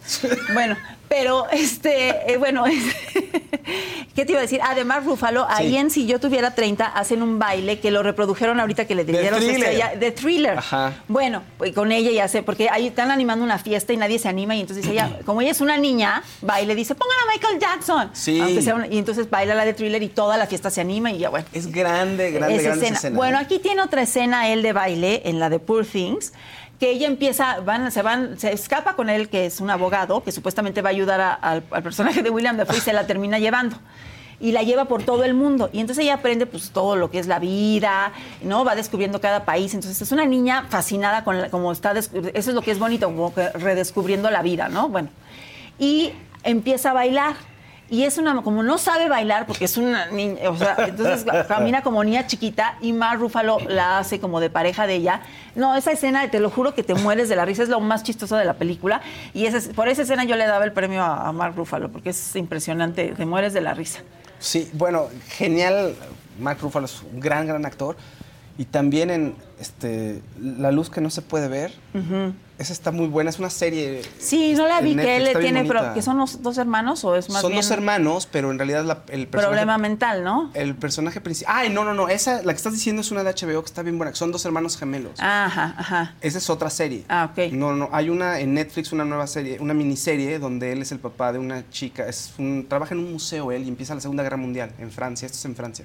Entonces él tiene que salirse de la biblioteca donde trabaja, pero es una biblioteca, pero tiene a su cargo una joya que es muy, muy importante y muy famosa y vale millones, es un diamante. De cierta, cor- cortado de cierta manera, es una cosa espectacular. Entonces él no lo quiere dejar en manos de los nazis. Ah, Ahí es- hay un halo ahí de, de magia alrededor del diamante, pero no ese es el punto de la, de la serie, eso es algo simbólico. Pero él se lo lleva, porque no quiere que lo tengan los nazis, se va con su hija a la provincia francesa y pues por azares del destino, pues la guerra los va a alcanzar. Y todo lo que tiene la niña, la hija de este personaje, es una radio eh, de onda corta para poder transmitirle eh, pues buenas vibras y eh, Ah, esperanza y mensajes en clave a los ajá. aliados. Ah, wow. Entonces es una gran serie. Este, y esa que tú estás diciendo, donde son dos hermanos de HBO, ah, también es buenísima, que uno tiene Sí. esquizofrenia y el otro pobre tiene que estar yendo con él a verlo y el otro tampoco, o sea, el, el gemelo que está bueno, digamos, no avanza en su vida y el otro pobre que está en el hospital, pues menos, ¿no? O Aparte, sea, tú te pareces a Mark Ruffalo. Sí, Yo será. siempre te lo dije. Y sí se me figura un poco y se ríen acá. Se ríen. No, sí, yo No siempre, ¿verdad que te decía que eras el Mark. Ruffalo mexicano, Fausto? Yo creo que por eso me cae bien. Por eso, porque te cae bien Mark Ruffalo, solo por eso le cae, Sí, porque le recuerdo sí. a Mark Ruffalo. Exactamente. Oye, bueno, y hablamos, seguimos con Sí, sigue, películas. bueno, con anatomía. tacones, ¿ya llegó Edelmira o no? Sí, ah, ahorita ya entras en Bueno, el ya- ya ahí vamos. Sí, ya, lo último. Anatomía de una caída. Esa película nos las han pedido mucho, que, que dijo, ay, hagan un Klaus y Faust para hablar de esa película. Esa película, eh, bueno, es- está nominada al Oscar como mejor película, tanto extranjera, no, eh, nada más como película, Como ¿verdad? película, como mejor película, Sí, sí. la otra es la de Zona de Interés. Zona de interés Es que la sale que la está- misma actriz en las sí, dos películas. Zona de interés Ajá. está en las dos, en, las mejor dos. película y mejor internacional. Bueno, película de- sí, internacional, en otro idioma, ¿no? Creo Exacto, en, en lengua no inglés. Que esta es una película eh, francesa, pero como está hablada, yo creo que en inglés la mayor parte, pues por eso puede haber podido concursar como mejor película, ¿no? Seguramente sí, Porque, exacto. bueno, ¿de qué trata? Bueno, es- es, ah, empieza con una escritora, que es el personaje de Sandra Uller, que también se llama Sandra el personaje, que está, siendo entrevistada por una, como estudiante de periodismo, en su casa, en un chalet suizo, ahí perdido en los Alpes. Sí. Eh, un ni- tienen un, eh, ella vive con su pareja, esta, esta escritora, y con su hijo. El hijo tuvo un problema y está ciego y tiene un perrito, o sea, no ve muy bien el niño y tiene un perrito de ayuda, ¿no? De, com- de Un lazarillo. Ajá, un lazarillo. Que se ganó el perro, se ganó un premio especial en Cannes. Ahora sí que le dieron la palma de, porque hay un premio especial para los mejores este, intervenciones de perros o grupo de perros. Y este perro se lo ganó. Por esta película.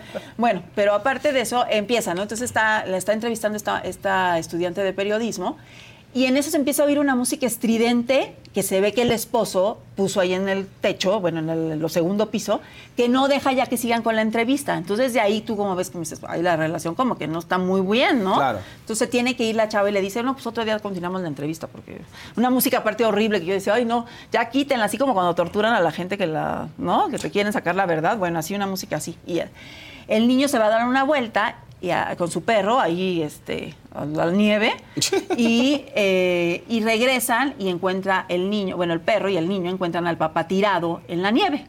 Y bueno, pues viene la policía y todo, y el, el- todo el meollo del asunto es que empiezan a sospechar y la ponen a ella como principal sospechosa de que lo haya tirado por, o lo haya matado, ¿no? Y de eso va la película y es todo un juicio eh, que podrían haber hecho un poquito más cortito, pero siento que como a tanta falta de películas buenas, te encuentras una bien hecha y entonces ya este, dices, ay, no, qué buena película. Pues son 10 las nominadas, creo que son muchas, pero bueno. Sí, y bueno, y entonces eh, hay una escena que reproducen porque eh, están en el juicio. La mayor parte de la película es, es durante el juicio que la están ahí atacando. Es como la disección de cómo va la, cómo, este, la pareja ajá. y que realmente la caída es la de la pareja. ¿no?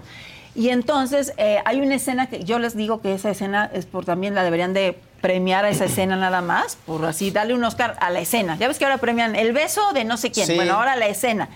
Porque empieza una grabación y luego la empiezan a como a, a- la repro- o sea, dicen que él grabó unas conversaciones y entonces empiezas a oír la conversación en el, en el juicio, pero luego ya se va hacia los personajes, ¿no? Tienen, ella está tomando su copita de vino, bien contenta, bien, y él empieza, así, como se diría, fregaquerito, así, tin, tin, hasta que la, hasta que la enerva. Y entonces está muy bien llevada porque haz de cuenta que mi hermana y yo nos volteamos a ver y dijo, tal cual, así, muy bien hecha. Y dicen, esa es una escena que de verdad es de las más potentes del año. Entonces, Anatomía de una caída es excelente. La dirección, eh, bueno, tiene nominaciones de mejor guion, mejor actriz principal para Sandra Uller, mejor montaje, mejor película, mejor dirección. Y bueno, ya les dije que se ganó el Palm Dog, el perro, que es un este, border collie muy bonito. Y bueno, este Vamos. hay muchas películas chafas y Pero entonces lunes. bueno, el, el lunes El lunes platicamos porque ya está aquí Ah, sí, sí, sí, Si no, sí. si no, ya no van a poder platicar los invitados. Bueno. ¿no? Sí, ya pásale, Edelmira. Ay, Dile que se venga, vente. Me- Vente. me paso para acá. Vente, Edelmira. No, aquí se va en medio de Edelmira. En medio tuyo y mío, fíjate. Oye, a ver, la, la película... Ay, perdón, Andrés. La serie de...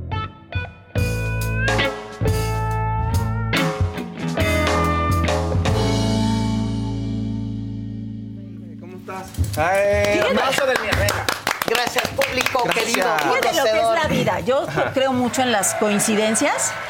Yo el día que me dijeron que ibas, que, que ibas a venir, bueno, que íbamos a estar Fausto, yo le dije, ¿y si invitamos a Delmira? Y ese día, No. ¿qué pasó? ¿Qué Nos vimos pasó? en la Nos encontramos. calle, en Insurgentes caminando. Ah, sí, en Insurgentes. Por que el el- Manacá. Yo pensé que en Televisa. Ah, así de no, plano, así no, de porque siempre me la encuentro en hoy, Sí, y siempre nos estamos vemos. ahí. Pero, pero no, así yo te dije, ay, Edelmira, no sé qué, y en eso camino yo, ¡Edelmira! Sí, Así, o sea, además dije, siempre hemos hablado de compartir espacios, o sea. Fausto por un lado y contigo por Sí. otro, y que con ustedes Siempre al nos veíamos infinito en la comida de y más allá. y nos platicábamos Siempre, cosas, ¿verdad? Siempre, pero, Sí. pero aquí Ah, estamos ah, compartiendo, da nada más estoy gusto. feliz, muchísimas gracias de, de, de- de compartir con dos personas que no solamente amo y adoro, sino que también el tema, mi tema, es un tema que mueve. Sí, Ay, pero no me sí. encanta. eh, ahorita vamos a platicar de horóscopos. Dije, ay, que sí, pero horóscopo, sexo. Y vamos a ver, vamos a especular, fíjense.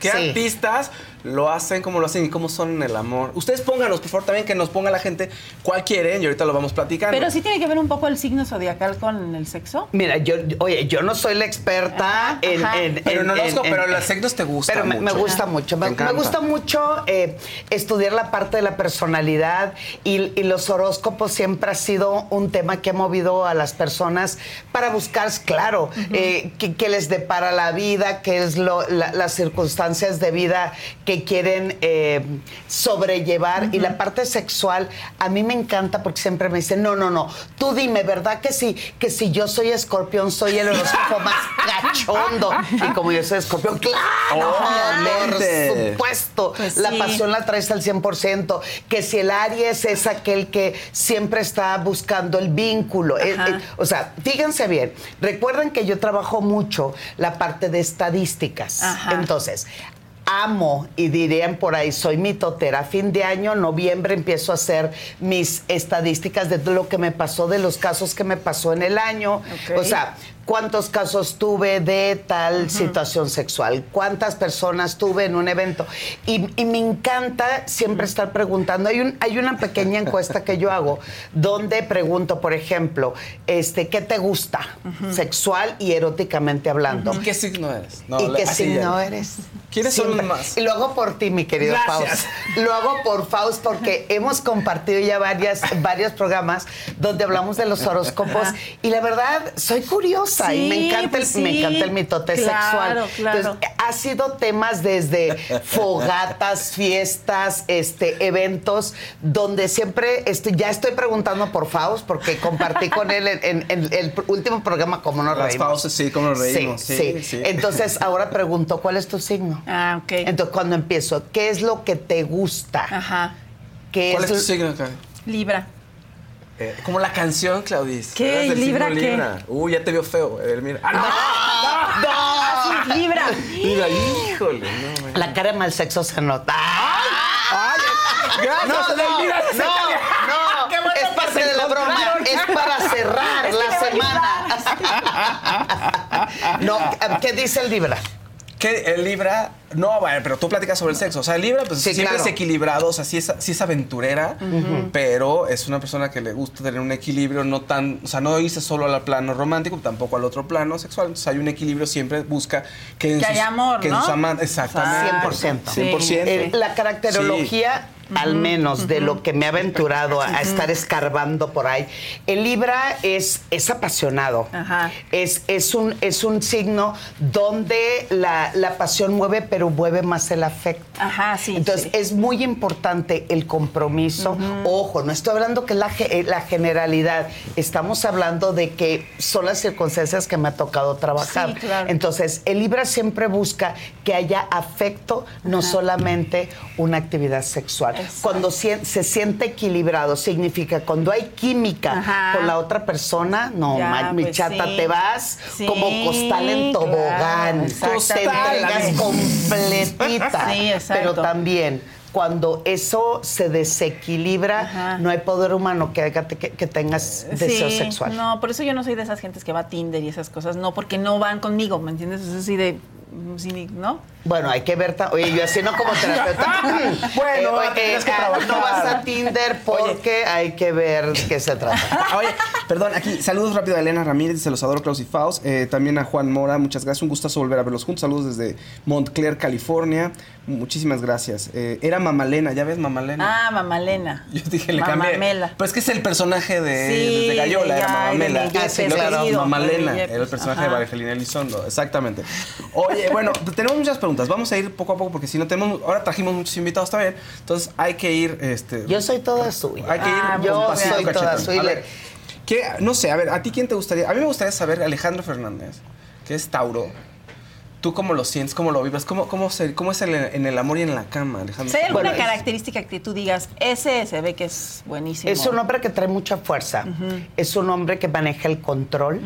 Eh, de alguna forma, en la cama son aquellas personas tan intensas que eh, puede caer en compulsiones. Sí. Alejandro, cuidado. Sexuales. Su carácter, al menos yo lo veo, o sea, si, le- si leo su, su- su cuerpo y su energía, es un hombre potente, es un hombre fuerte, es un hombre apasionado, pero es un hombre que cuando contacta con aquello que se llama dopamina, pues el cerebro no piensa. Y Y, se se, deja, ya es que, claro, por supuesto. Alejandro. Es de los que están buscando, o sea, yo sí lo veo eh, asistiendo a algunos lugares que yo también voy, este, mm, algunos Ajá. lugares allá por, por Europa, no creo que lo haga mucho acá en México, eh, donde pues hay prácticas sexuales como sadomasoquismo. Le gusta ver, es un hombre que le gusta ver. Ah, Tiene una pareja hace mucho tiempo, una pareja es- estable en, en cuanto a eso, ¿no? O sea, Bueno, o sea, sí, pero- también va con la pareja a ver, ¿no? No sabemos. Yo, ojo, yo solamente No estoy sabemos. hablando de lo que veo, o sea, lo que analizo es su personalidad. Eso no significa que estamos jugando, es viernes. Ok, ok. ¿Estamos de acuerdo? Ah, pues sí, sigamos jugando, total. Pero, ok, Alejandro, sí, se me hace que es como. Y además se ha de clavar en una práctica un rato y ahí se queda un ratote hasta que se aburre y se va a otra práctica. Sí, porque es un hombre que le gusta, es un hombre curioso, pero es más espectador. Yo lo veo como un hombre espectador, que le gusta ver, que le gusta que le hagan, que le gusta la intensidad, que va escalando en energía y sobre todo en energía sexual, que lo alimente, pero también se agota. Ah, ok. Dice Rome Parra, el Tauro es muy difícil porque es muy terco. Sí, bueno, pero eso es otra cosa, fíjate. Eso no tiene nada que ver con el amor. Ay, ¿qué tal? Y todas las parejas que tuvieron Y el Tauro sexo. "Ah, Una es Tauro". cosa es el amor y otra cosa es el sexo. Ah, claro. Una cosa es la pasión y el enamoramiento y otra cosa es eh, la complicidad y, la, y, la, y la construcción de una relación de pareja. ¿Estamos? estamos. Ok, Luis Miguel, que es Aries. A mí se me hace que debe ser muy complicado. Híjole, el Aries. Se me hace que nada más piensa en él en la cama. Aries es Voy co- solo. así. Oye, el Aries Gracias, es como. gente. Le dice gente con la, con la persona con la que está. Ay, a, a mí me, a mí me late que, que Luis Miguel es como estrella de mar, güey. Se queda De dormido. plano, se- ah, no, así. Ah, así Te- como, órale. Sí, te merezco. Oye, meréndate. Ajá. Yo soy tanto que. Tú aquí- hazle. Pues tú, trabájale, tú vívele. Trae muchos sentimientos encontrados. Ajá. La personalidad de Luis Miguel es, es un hombre que el ego ha ganado muchísimo, es un hombre controlador. Y sexualmente yo lo veo como él. Sírvete, aquí estoy, hazme lo que quieras, buenas noches. Este, ay, cuando termines, me tapas porque soy digno de que te, de que gustes de mí, pero chámbeale, ¿no? Vete, vete por los chescos, este, Ay, así de plano. Vete por los chistes. vete por los chescos. Y luego hablamos. por el CO2. por los chistes y un CO2. Sí, pero él trae una huella de abandono cañón. Bueno, Sí. tiene una personalidad diferente y si nos vamos a los apegos, pobre, trae un, un niño herido impresionante que sí influye definitivamente Claro, en su vida sexual. claro, claro. Siempre he dicho que el deseo sexual en realidad es el deseo de vida. O sea, dime cómo vives y yo te diré cómo tienes sexo. Cristian Castro. A ver, espérate, Cristian Castro. Ay, espérate, espérate, espérate. Ay, Cristian. no, entretenido, divertido, es- ah, claro. curioso. Es Sagitario. Sin problema alguno. Sí. ¿verdad? Pero además, fíjense, Sagitario es de la mitad para arriba es un personaje y de la mitad para abajo Es otro. otro. Ah, caray. Y abajo Sí. es caballo mm, o mula o, o que sea, Ay, sí. o centauro. Se- Ay, sí, se desnuda Cristian. ¡Ah, Cristian, no te conocía. No tiene problemas en la vida. Cristian Sí. es un hombre, voy a decir la palabra correcta, total, estoy en el espacio y en mi casa. Exacto. ¿Ok? Cristian es estúpidamente divertido. Mm. ¿Y eso qué significa? Si tú te ríes antes del contacto sexual, ya ganaste Ya- el 80% de éxito de esa relación barreras, sexual. ¿no? Claro. ¿Por qué? Porque cambiamos el estado Ajá, anímico. claro. Entonces, es un hombre que se ríe, que bromea, que no tiene problemas en ponerse una falda, una peluca, eh, soltar un chiste, va por la vida como es Puedes él. decirle, ahí si nos disfrazamos y él va a decir, feliz, acá, ¿qué peluca quieres? y y- oye, y si nos vamos a los a ver, aquí tengo mis pelucas. Y si nos vamos con los estándares de, de los que llevan o tienen puntos para decir son buenos amantes, yo diría que Cristian Castro. Fi- Ojo, ¿eh? No estoy hablando la acción como tal. O sea, Sí, el desempeño en la cama. no, eh, tiene que ver más con esa actitud y esa forma de poder construir la complicidad con su pareja. Que cuando tienes un cómplice le puedes platicar muchas cosas y le puedes decir, esto me gusta, esto no me gusta, ¿no? y hay eso es padrísimo. Cuando hay Ajá. complicidad, se puede sembrar la confianza Claro. y se puede sembrar la comunicación. Y sobre todo tiene que ser una comunicación eh, asertiva. Y una comunicación asertiva es la capacidad que tenemos para poder transmitir tanto lo bueno como lo malo, porque siempre es, imagínate una pareja, ¿cómo estás, Clau? Ay, súper bien, ay, estoy increíble, y por dentro, y, Sí. asertivo es cuando vamos eh, trabajando la posibilidad de transmitir tanto mis emociones eh, eh, positivas como mis emociones negativas. Entonces, cuando hay una complicidad, es cuando hay también, por consiguiente, complicidad. Oye, te tengo que Asertividad. Te tengo que preguntar por Peso Pluma, que es de los artistas del momento. Ay. Es Géminis. Peso Pluma. Ah, ok, Es Géminis. Pluma. ¿Qué le has vibrado? ¿Tú que lo ves? Lo que he vibrado en él, sí, también es, un, es un- una característica muy libra, de, de- de mucho afecto. Es un chavo que ve- siento, eh, ojo, siento, va buscando mucho la energía ma- este, materna, para que lo sostenga, lo acompañe. Mira. Es un hombre ¿Tiene su tierno. corazón, Peso Pluma?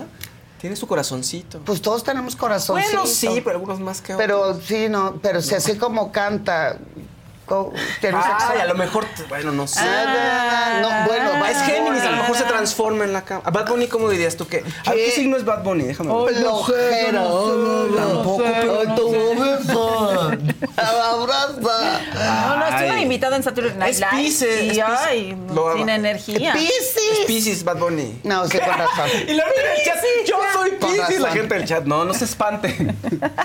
Cada quien tiene una A ver, cada quien tiene una historia, eso es importante. Cada quien tiene una historia, una educación y un cúmulo de experiencias de vida que hace que construyes tu personalidad. Pero cuando ves a la persona eh, en automático, digo, ¿cómo coinciden de verdad? Ajá. ¿Cómo coinciden? Por eso cuando hago mi encuesta y digo, signo zodiacal, digo, pues claro, por supuesto. No, Bad Bunny sí es una flojera absoluta. Oye, Cristian Nodal, ¿qué signo es? Ah, ya ver, te digo, él. Búscalo. Cristian Nodal, te voy a Y yo sé, déjame herida, tomar agua, déjame tomar agua. Cristian Nodal es, espérame, signo, su signo es, es Capricornio, Cristian Nodal, mucha tierra, ese muchacho. Y ahorita déjame ver qué signo es ella. Mucha tierra, muy carnal. Ella se lleva muy bien con él, se me hace que es Sagitario, ay, es Sagitario, no son tan compatibles.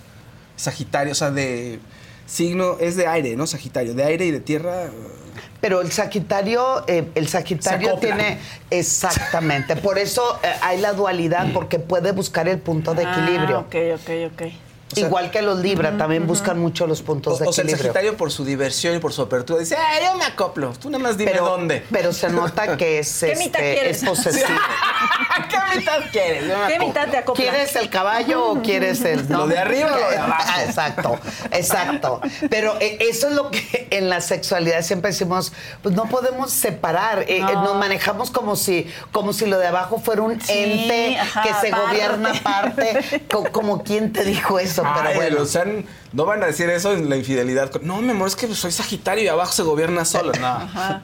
Pero está O- oye, para bailar, oye, o los libra, ay, me desequilibré. Ay, ups, perdón. Ay, la balanza se fue más hacia el lado prohibido. Ajá. Henry Cavill es Tauro, sí, Henry Cavill es Tauro, es cierto. Sagitario es fuego. Ah, Sagitario es fuego. Sí, es fuego. Sí. Oye, pero ¿qué te voy a decir? Solo en el baile. Si en el baile dicen, "Ay, es que la parte de abajo no la puedo controlar, bueno, se vale. Hazme un twist. Hazme un perreo, ¿no? un, un twerking. Oye, y hablando que de los que se disfrazan, por ejemplo, Johnny Depp, ¿qué, es- qué signo es? A ver, te Johnny digo. Depp Oye, también. casi no No. hemos, fíjense que las mujeres las hemos tratado con, no hemos dicho de Ah, ninguna ahorita- mujer. Ustedes pongan, porque si no, A si ver, yo digo, Belinda, espérame. Belinda. Belinda, a ver, Belinda. Ah, pero Belinda, espérame. Bueno, espérame, espérame. debe de ser, oye, todos se tatúan. O sea, ¿no? Y yo. ¿O no? Belinda es Leo. ¿O crees que sea No, como... no, oye, no me, cuando entro en confi- mucha confianza y más cuando amo a mis compañeros de mesa, se me olvida que estoy frente a una cámara y eso me mete en muchos problemas. Johnny Depp es Géminis y Belinda es, ¿qué les había dicho que era Belinda? Leo. Leo. Leo. Ok. A ver, Beli, ¿qué vamos mucha fuerza, ¿Quién? energía, eh, este, Belinda. Belinda, O sea, en, en- en su, en su caracterología, y además parece leona. Se dan Sí, es una leona. Es una leona, eh, domina y lo que quiere llevar también es a la protección de, de su manada. Que son sus papás. Pero no necesariamente significa que eso sea en la cama. Ok, ok. Belinda, mientras se vea bien, este, no hay problema. ¿no? Recuerden que Sí. eh, eh, en, en nuestra lamentable educación machista y en nuestra educación a través de los medios de comunicación donde te dicen que tiene que tener estándares de belleza, tanto sí. hombres como mujeres y, y cualquiera de, su- de lo que es la orientación sexual, siempre se toma como el premio mayor o el lugar. Ay, tengo una investigación muy interesante que eh, siempre digo, ya la, ya la tengo que concluir porque ya lo vamos a publicar. Ah, es, hablaba sobre cuando las mujeres vamos a un lugar, la inicié en Jalapa, por cierto, voy este fin de semana a Ah, Jalapa, sí. besos para, para Jalapa. Empecé una investigación en lugares en, en la noche. eh, porque yo allá estudié una especialidad en sexualidad. Entonces nos íbamos de parra- perdón, iba a estudiar, obvio, iba a estudiar. Entonces nos íbamos a diferentes lugares y siempre íbamos en grupo. Entonces mi investigación se llama La elegida. Y si vamos a un grupo de mujeres, adivinen, adivinador, quién es la primera elegida para ser conquistada Sí, o acercamiento. bailar, sí, claro, ¿no? por Ajá, supuesto. ajá. Adivinen de cinco cuál es la primera que siempre buscan la mayoría de las personas. No importa la orientación. ¿eh? A la bonita. Exacto. Sí. Y adivina dónde está Belinda. Ah, O sea, O sea, me la llevo como Sí, sí, sí. el trofeo de que yo claro. me llevé, soy. Ajá, ¿no? el- ajá, sí, sí, sí. La segunda elegida, Pues la con la que puedes platicar, ¿no? ¿no? La que te hace reír. La que se ríe de tus chistes. ¿La fea? la cachonda. Ah, ok. Eroticona, sexosa. La tercera, la simpática. Y pregúntenme Ah, la cuál. Sí, la La simpática. La desmadrosita. No, no, no. Las, las, las, la- yo era la última. Bueno, en mi caso es diferente, pero en mayoría, porque además eso me puse a investigar, la última es la más grande. ¿Ah, sí? ¿Cómo? ¿Así? ¿En serio? Ay, ¿por qué? Oye. Ay, Claudia. Sí, depende de la característica de la persona, pero en lo que yo sé, se puede molestar mucha gente, pero esa es una realidad. A mí me pasaba de chavita que siempre yo ya sabía que me iban a sacar a bailar a mí primero. Pero yo era como muy mensa.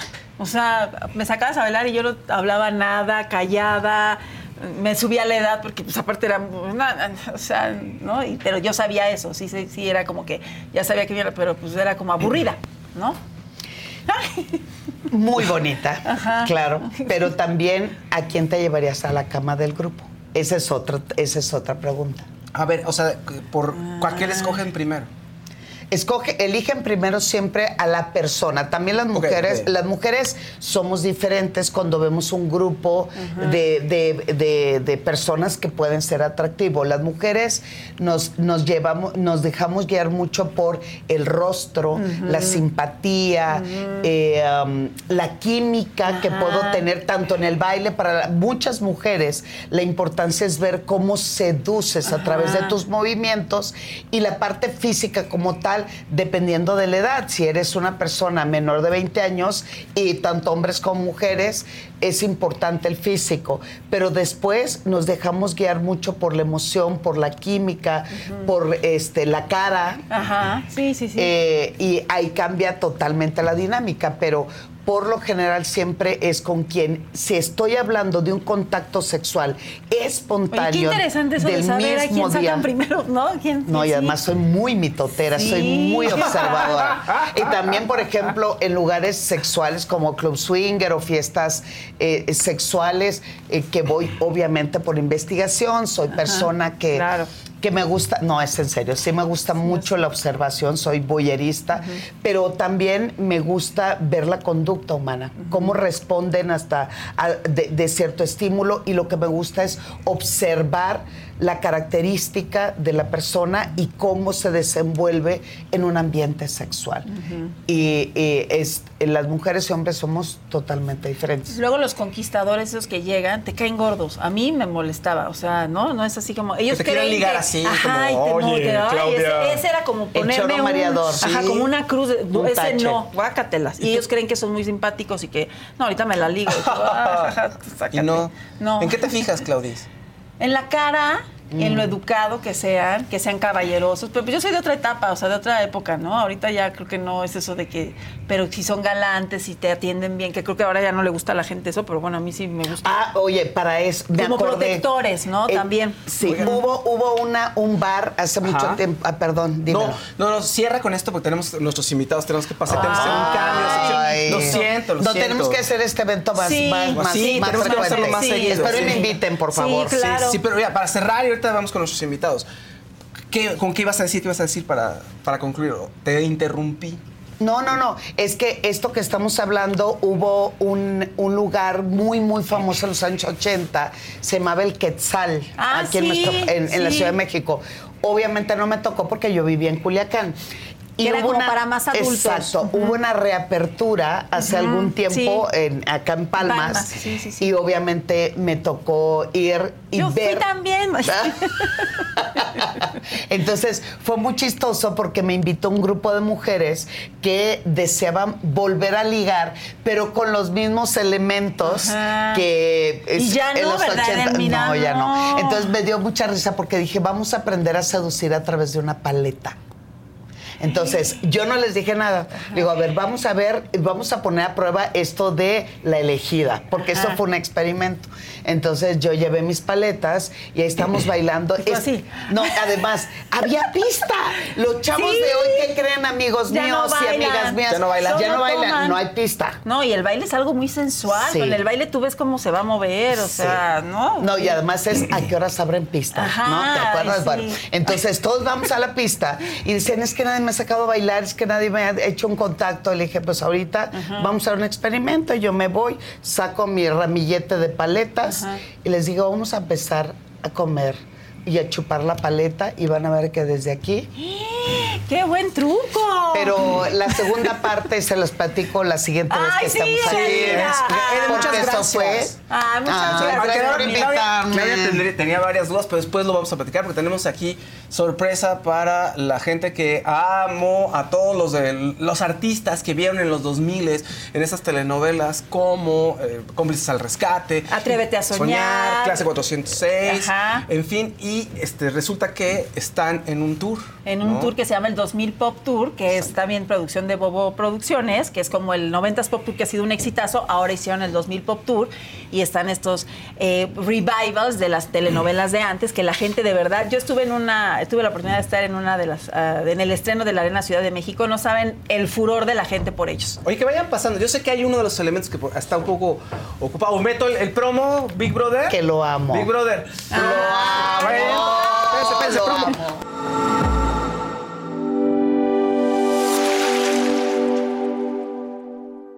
Ahora la televisión de streaming por el canal 116 de Roku, ya puedes disfrutar de la barra de entretenimiento que la saga tiene para ti.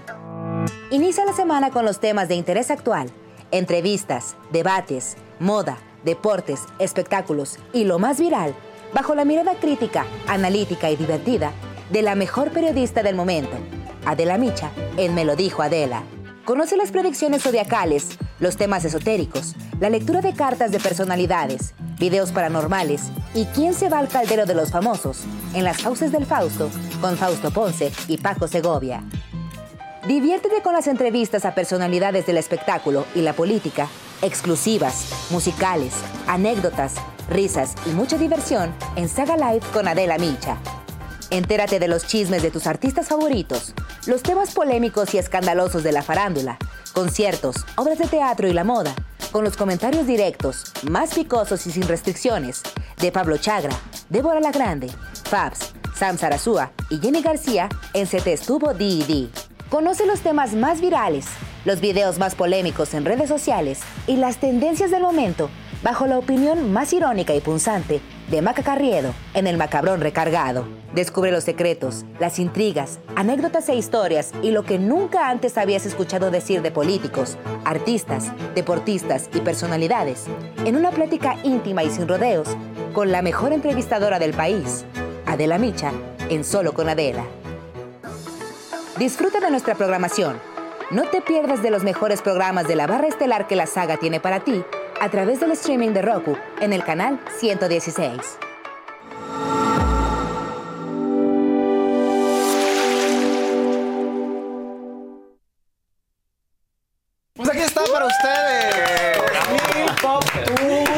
Con Martín, con Roberto, con Imanol. O sea, eh, lluvia de estrellas. Ah, las chicas de redacción estaban. ¿Qué? ¿Van a venir? ¿Cómo? sí. Crecimos con ellos. Sí. Estaban muy contentos. Y cuando también les dije, Lalo, falta Lalo Brito, que no Sí. está ahorita, pero ahorita Ya regresa. llega, ya Ahorita- llega. ¡Ay! ¡Ah! dije, Entrada triunfal. Me dicen, ¿quién más va a estar? Le digo, pues Lalo. ¡Lalo Brito! Me dice, Sí, que además es mi, mi, mi- Tu sobrino. mi sobrino, Ah, es mi sí. primo. Tu primo.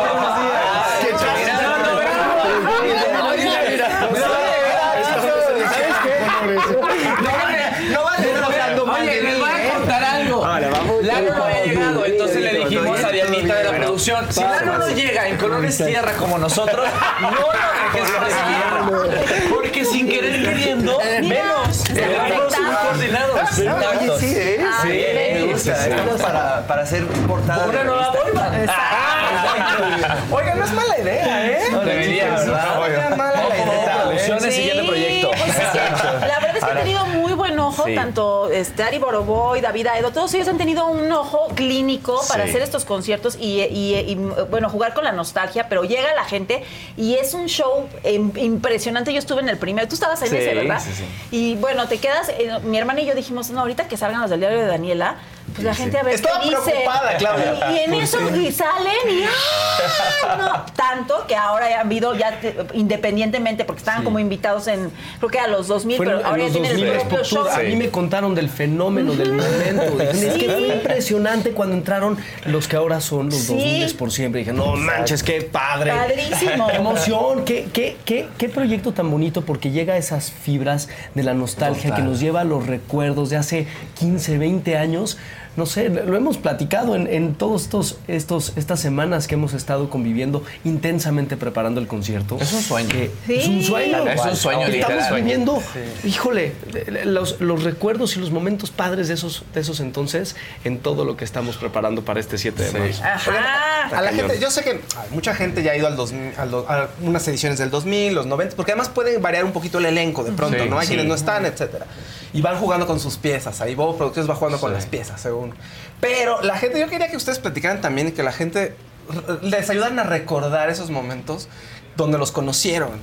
Y que nos platicara cada uno cuáles son sus momentos o los proyectos que más quisieron, para que la gente diga, ah, sí es cierto, yo me acuerdo que, no sé, ¿por quién quiere empezar? Yo sé que todos sus proyectos son geniales. Por generación. Por generación.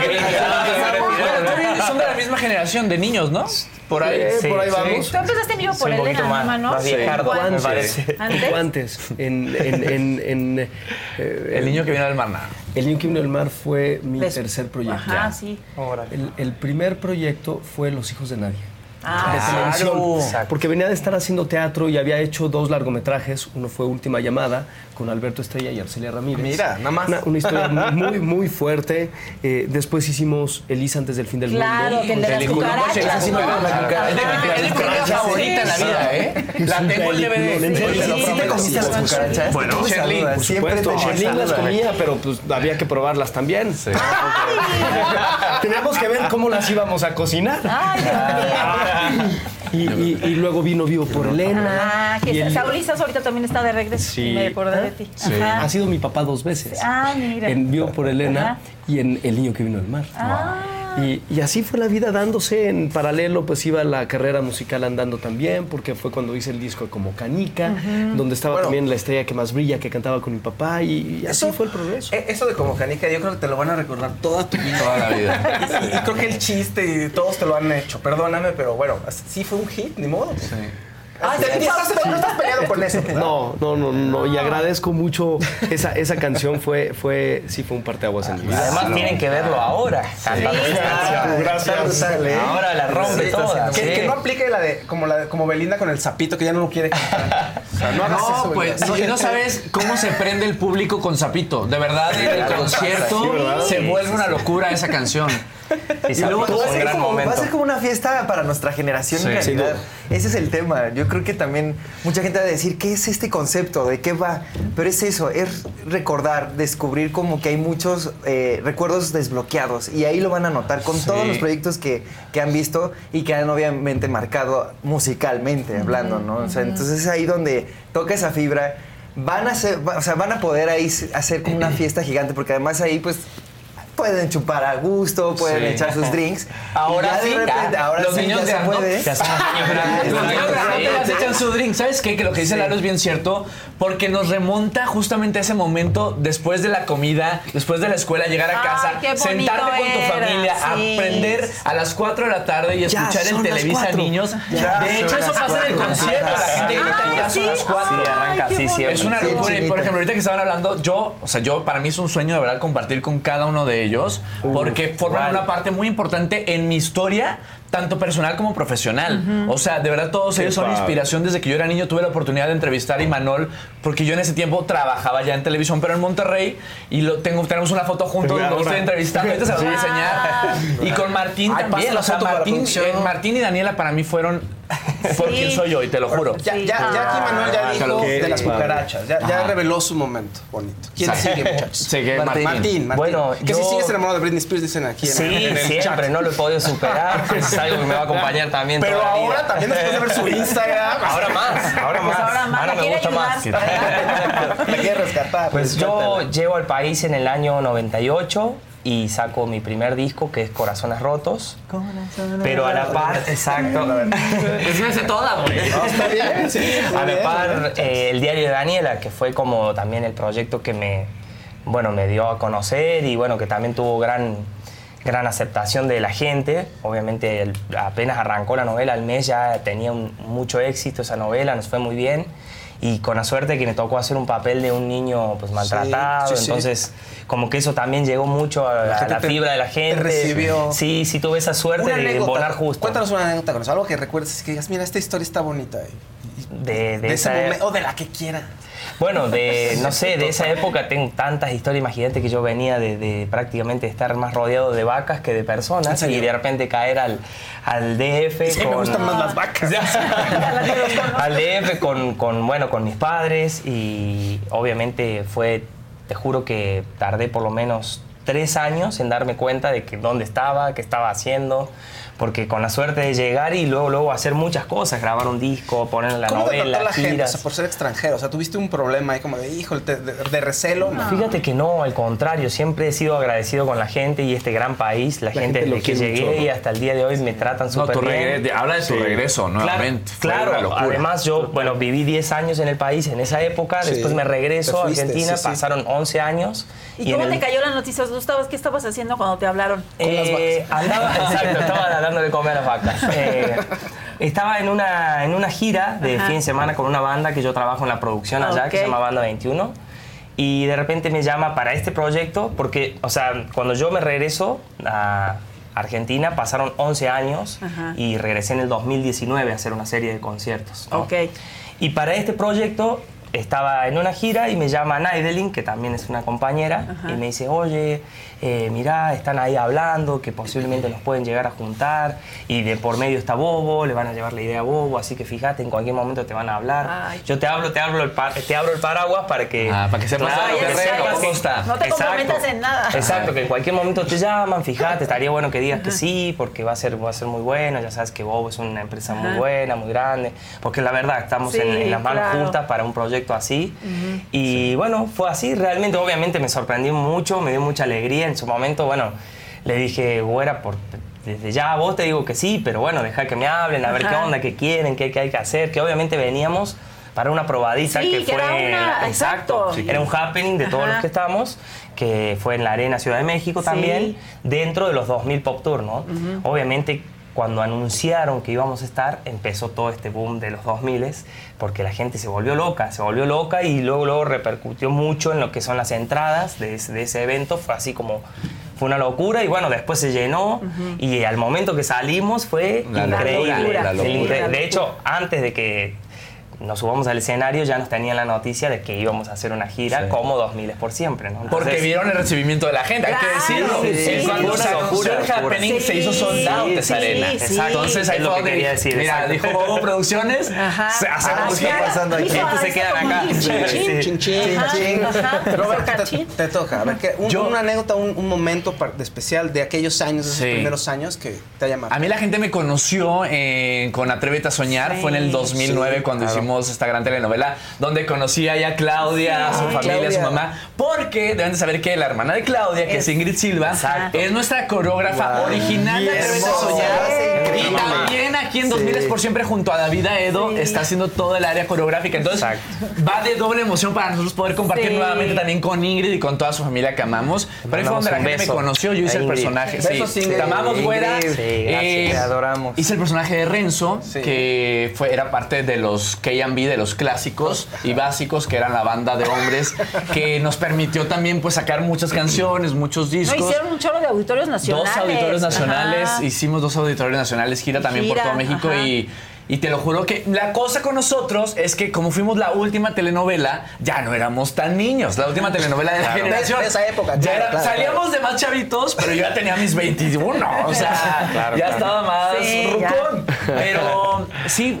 es un sueño y de verdad es que creo que fue una una catapulta para todos los que estuvimos en esta telenovela. Afortunadamente la gran mayoría seguimos trabajando. Que se Yo me dediqué más mucho más a la conducción. Feo. O sea, se Sí. vendió más a través de soñar que era la mexi- versión La versión mexicana, mexicana de Patito. Feo, sí. Sí. Que mira, yo ya era fan de Patito Feo también, Sí, o sea, sí. entonces Ajá. yo ya la traía en la mente. Y pues sí, fue ahí en Otra vez de Soñar. Y mi mejor anécdota de verdad es acordándome ver a cada uno de ellos, o sea, en la televisión. Sigo siendo su fan. Qué A Lalo también, o sea, verlo en la nueva banda Timbiriche, todo. Sí te respeto. que si respetas en algo, te No, respetas. siempre, siempre. Totalmente, totalmente. Es un placer de verdad hombre. compartir con, con ellos. Yo estoy gozando este proyecto cañoncísimo con todo el elenco, súper Sí, talentosos, nos súper entregados. Estoy feliz de estar trabajando Sí, con ustedes porque además contigo. después nos, nos habíamos topado, nunca habíamos podido trabajar juntos. Nunca. Es la primera vez que estamos en el escenario y ahí tenemos una sorpresa. Sí, vas a Sí, bajar. Sí, pueden decir, o no, no, es sorpresa. Sí sorpresa, sorpresa. Tienen que ir, por favor. tienen que ir. Bueno, a ver, Lalo. Lalo, Lalo, faltas. Tú tienes un Yo- inicio diferente, Yo pero... tengo un inicio Ajá. muy diferente de alguna manera. Siempre he sentido que mis proyectos tienen un soundtrack. Yo soy diferente Siempre. a ellos. No, no, no. Todos somos diferentes. Todos tenemos algo diferente, ¿no? Pero yo empecé, o sea, yo siempre he sentido que la nueva banda Timbiriche para mí fue mi primaria. Eh, es un proyecto que, pues, fue el que fue como un debut y bienvenida, no despedida, bienvenida, porque fue el que me marcó a mí en lo personal. Creo que es lo, lo bonito de este proyecto. Estuvo que fuerte, todos- ¿no? O sea, estuvo fuerte. Es como entras a, a jugar a la América, pues no es cualquier cosa. Traste a la nueva banda Timbiriche, Ajá. traes Sí. un nombre. Mira, Eran todos son americanistas. No, se- y eran concursos. Era Exactamente. exacto, vivimos dentro de una casa cuatro meses, Ajá. era un zoológico humano, imagínense. O sea, no, era una locura, yo no sabía, tenía 16 años, o sea, Galilea Montijo era la conductora. Sí, me acuerdo, los era una domingos locura, se veía, Todos los todos los domingos se veían los... eh, Ay, esos reality son Esos reality son de locura, ¿no? Y luego de repente ver como invitados como Paulina Rubio, Enrique Iglesias, o sea, Los grandes... Timbiriches. Los. Timbiriches que eran nuestro jurado especial y que también nos daban clases o nos daban Sí. tips, se metían al reality o a la casa a darnos clases de cualquier cosa, porque además son unos cracks y bueno, las aprendimos muchísimo. Por eso digo que es como mi primaria y fue mi bienvenida en, este, en, este, en esta industria realmente para mí. Y así empezó mi carrera, o sea, pero sí empezó como demasiado, o sea, Claro. abrí mi corazón también de una manera gigante sin saber qué iba a pasar después. Ah, Entonces sí, sí fue una locura y bueno, Timbiriche a mí siempre me marcó eh, y toda la música que hicimos ahí, siempre estaba como destinado. Yo creo que todos los que estamos aquí estábamos destinados a estar. Y qué loco que ahora todos estamos reunidos en un mismo escenario. Qué padre oportunidad de la vida, ¿no? sí, Claro. Es muy loco porque todos sí hemos trabajado Sí. en, eh, de pronto, bueno, con Emanuel no habíamos tenido la oportunidad. Nosotros muchos. sí, la nueva banda y Atrévete a Soñar sí tuvimos un Sí, momento ahí medio a la par y alguna que otra presentación, yo los recuerdo. Sí. Hay fotos de eso también. Y entre nosotros hemos hecho Testimonio. teatro, entre nosotros hemos, eh, hemos hecho cine o hemos hecho proyectos de, de lo que sea, Estás en pero una serie de Disney, ¿no? Que se yo llama acabo Papá de ser Fuerza, Papás ¿no? por encargo, por una serie de encargo. También musical, muy linda ¿Te también. gustó? Ay, bueno, no puedes Me decir encantó. nada, sé, pero está bien, está bien. Yo, yo no la he visto, no puedo hablar por ti. Ay, sí, Ah, no puedo decir, no, está bueno, un mala, proyecto pero- bien lindo. Sí, es un proyecto gozaste. bien lindo, la gocé muchísimo. Porque además estamos hablando de. Es como una carta de amor hacia México. Y tiene mucha música también. Wow. Tuve la oportunidad de componer música para el proyecto. Y, y también es bien loco. O sea, en realidad el personaje que yo hice no lo iba a interpretar yo. Es una historia fuerte porque. Eh, era de un amigo que yo quiero mucho, que él también lo conocí en Argentina, estábamos en un proyecto que, que estábamos filmando allá y de pronto eh, fallece. Eh, fue un, algo muy fuerte para todos, o sea, yo no sabía que él era el personaje que yo había casteado. Entonces era mi amigo, pero yo no sabía que pues, cuando había fallecido había sido este personaje o que iba a ser ese personaje. Entonces para mí fue un, per- un- un personaje a nivel personal fuerte Ajá, ajá. de interpretar y, y- y sí tuvimos muchas señales. Es- de hecho, fue una locura. Ya después les, cu- les cuento como a detalle, pero en el camino una medio me dijo, este, hay alguien que te quiere hablar y te dice que la paloma que aparece en una escena eh, sí es. Entonces yo dije, ¿cuál paloma? Entonces yo de No, repente me puse a no, ver como uno de los capítulos y vamos Sí, corriendo. cabrón. y recuerdo perfecto que uno de los, de, de los papás me- nos dice, ¿ya vieron? Volteamos y decía Sebas gigante No. en un restaurante. Y de repente 3, 2, 1, acción, corremos. Y yo pues ya había visto esa escena, pero nunca la había visto con detalle. ajá. Corte A, pues ves la escena y se ve cómo vamos corriendo todos y una paloma con nosotros. Entonces, Wow. imagínense lo, lo, Qué lo emotivo, fuerte que sí. es para mí este proyecto también. Entonces, véanla, es un proyecto muy lindo y a nivel personal muy fuerte. Muchachos, todos tienen algo Y fuerte. este jueves Ajá. tienen, el jueves 7 tienen el arena. que ya está jueves. sold out, además. O sea, Ya, ya, ya podemos decirlo. Ya, Sí. uy, Pues ya ya, lo digo, ya, digo, ya, pues sí.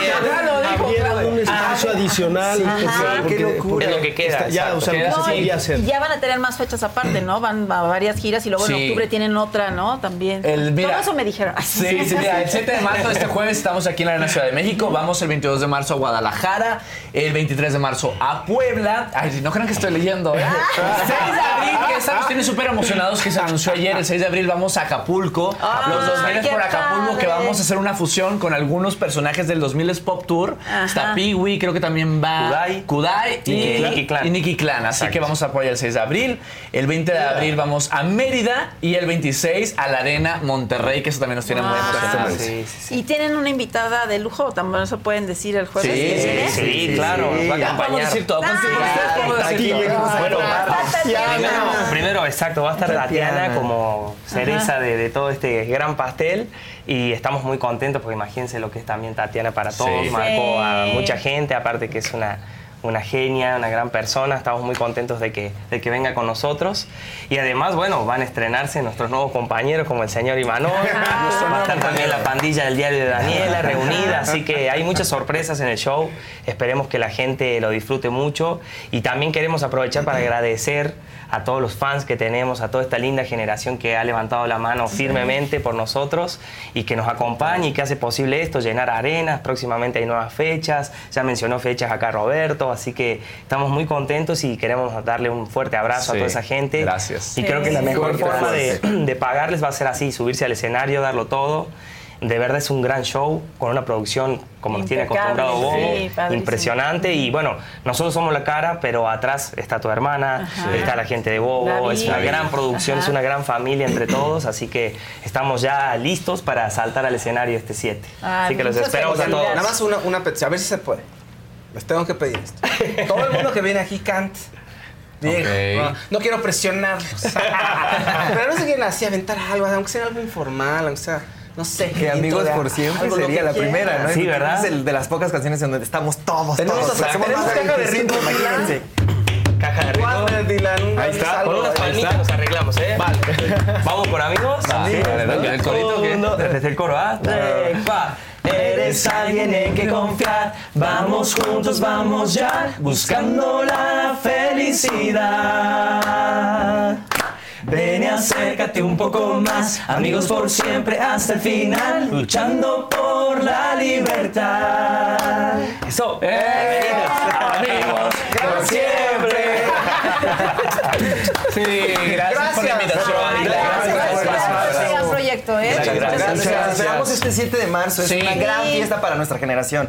Créanlo. Quedan cinco boletitos ahí arriba, así que cómprenlos si no se la quieren perder. Busquen, busquen. Gracias, gracias. Oigan, pues muchísimas gracias, muchachos. Ya saben, Gracias. tenemos todavía más cosas, pero por si se perdieron la entrevista de ayer con de la jefa con Brincos Dieras, con C4 Jiménez y con La Chupitos, aquí les dejamos unos destacados para que vean. Y por favor le entran, la vuelven a ver o la ven cinco veces, o si no la han visto, pues la conocen. Estuvo bastante interesante, de verdad. Vamos a ver. Eso. Yo digo que ha de ser mi, mi trabajo el que hago, porque es un trabajo que nadie se ha atrevido a hacer. Es una comedia muy irreverente, como la, como la llamo mi, mi eslogan. Y he hecho cosas que nadie hace, meterme con la gente, burlarme de la gente, madrearme a la gente en el escenario. La gente ahorita me lo pide a gritos, la gente ¿Qué te sube. dicen? No, la gente, yo, yo- antes, fíjate, hace Digo, cuando... he visto videos, pero ¿qué te dicen? Ya, o sea, a eso- bueno, me topé ahora en Las Vegas, se sube una chica, este, un evento que tuve en Las Vegas, me dice, ya vine, mi reina, ¿cómo estás? Nada, bueno, amiga, nada, vengo con mi humillas, cabrón, y la madre, o sea, no pina Y ahí vas. Y ahí voy, me enca- encanta a mí. ¿Humillar a las Ah, mujeres? No, no humillarlas, solamente que bromear con ellas, bromear con ellas, madrearlas y todo. O sea, si no me salgo tanto del calzón, hasta donde ellas, hasta donde ellas dicen, hasta aquí, hasta aquí. Jiménez C4, C4, C4 Jiménez, C4. que es muy característico, te ha hecho muy popular. Es que le gusta a la gente que- lo que dice él, que sea así irreverente, y en mi caso es irreverencia con la delincuencia. Porque le hablo a los delincuentes como. Ay, yo no me meto, yo no juego. No, no, él no juega porque él les ha ido a dar shows, ¿eh? Protégeme, Señor, con tu espíritu. Y empecé a hacer un concurso y todo, lo empecé bien, bien, bien. Me los empecé a llevar, hice que se besaran ocho cabrones. No es cierto. En un concurso. Ocho cabrones se besaron. El patrón estaba así. "Ja, ja, ja". Cuando el patrón le pegaba a la mesa, es que Estaba de feliz. poca madre, ya chingue feliz. ¿Y quién era 10 el mil dólares de propina me dieron ese día. No. O sea, sí se chingaron mi falda, pero aunque usted no lo crea. que sí me agarró la policía, carnal. Y me dijo. Chupito, estás detenida. Le dije, ay, qué bueno porque me iba a caer. No, no. No es cierto. Estuvo muy rosita no, ese no, chiste. sí, estuvo muy... Muy pendejo. Está muy pendejo tienes a al lado. No, tienes no, que- no, ¿Sí o no? yo soy bueno. ¿Sí o no? ¿Sí o No bueno, no Tú estuvo bonito, bueno. a mí- a mí hacerlo. mira, va a haber una que otra gente mamona que diga, quiero uno blanco. Entonces, ¿no? Quiero uno blanco, se lo aventamos.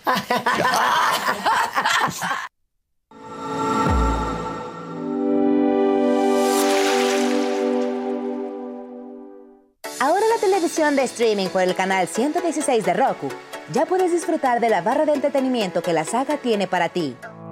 Inicia la semana con los temas de interés actual, entrevistas, debates, moda, deportes, espectáculos y lo más viral, bajo la mirada crítica, analítica y divertida de la mejor periodista del momento, Adela Micha, en Me lo dijo Adela. Conoce las predicciones zodiacales, los temas esotéricos, la lectura de cartas de personalidades, videos paranormales y quién se va al caldero de los famosos en las fauces del Fausto con Fausto Ponce y Paco Segovia.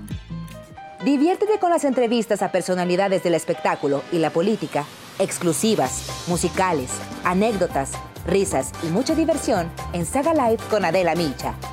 Entérate de los chismes de tus artistas favoritos, los temas polémicos y escandalosos de la farándula, conciertos, obras de teatro y la moda, con los comentarios directos, más picosos y sin restricciones, de Pablo Chagra, Débora La Grande, Fabs, Sam Sarasúa y Jenny García en Se Te Estuvo D&D. Conoce los temas más virales, los videos más polémicos en redes sociales y las tendencias del momento bajo la opinión más irónica y punzante de Maca Carriedo en El Macabrón Recargado. Descubre los secretos, las intrigas, anécdotas e historias y lo que nunca antes habías escuchado decir de políticos, artistas, deportistas y personalidades en una plática íntima y sin rodeos con la mejor entrevistadora del país, Adela Micha, en Solo con Adela. Disfruta de nuestra programación. No te pierdas de los mejores programas de la barra estelar que la saga tiene para ti a través del streaming de Roku en el canal 116.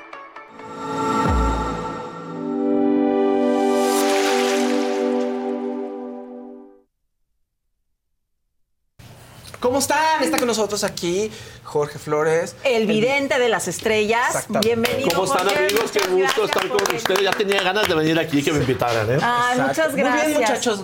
Están muy emocionados. Hay que leerles a esos muchachos que están allá. Bueno, mira, no es tanto leer, sino más bien aconsejar a la gente, porque Claro. dentro de una lectura eh, se manifiestan muchas cosas. ¿eh? Hay gente que tiene muchas dudas. Estamos en estos tiempos. Pues el mundo está pasando por una vorágine muy feo, muy, mucho desespero, y le echan la culpa al mundo. No, el, el mundo está igual. Lo que pasa son las personas, la forma de pensar, la forma de actuar. Recuerda que ahorita somos lo que pensamos ayer o antier o hace Ay. 10 años. ¿eh? Eh, somos un reflejo de nuestras propias ideas y pensamientos, pero siempre buscamos culpables y eso está muy mal. Nadie es culpable ni de tus éxitos ni de tus fracasos. ¿eh? Toda duda lo que te va a traer es un estancamiento, toda envidia, coraje o venganza, tarde que temprano se vuelve contra ti. ¿eh? Ah. Por eso es muy importante darnos cuenta. Ser que- buenos. No, que el de no, no tanto ser buenos, ser conscientes de lo que hacemos, de lo que hablamos, porque tarde que temprano hay una, una repercusión en nosotros mismos. ¿eh?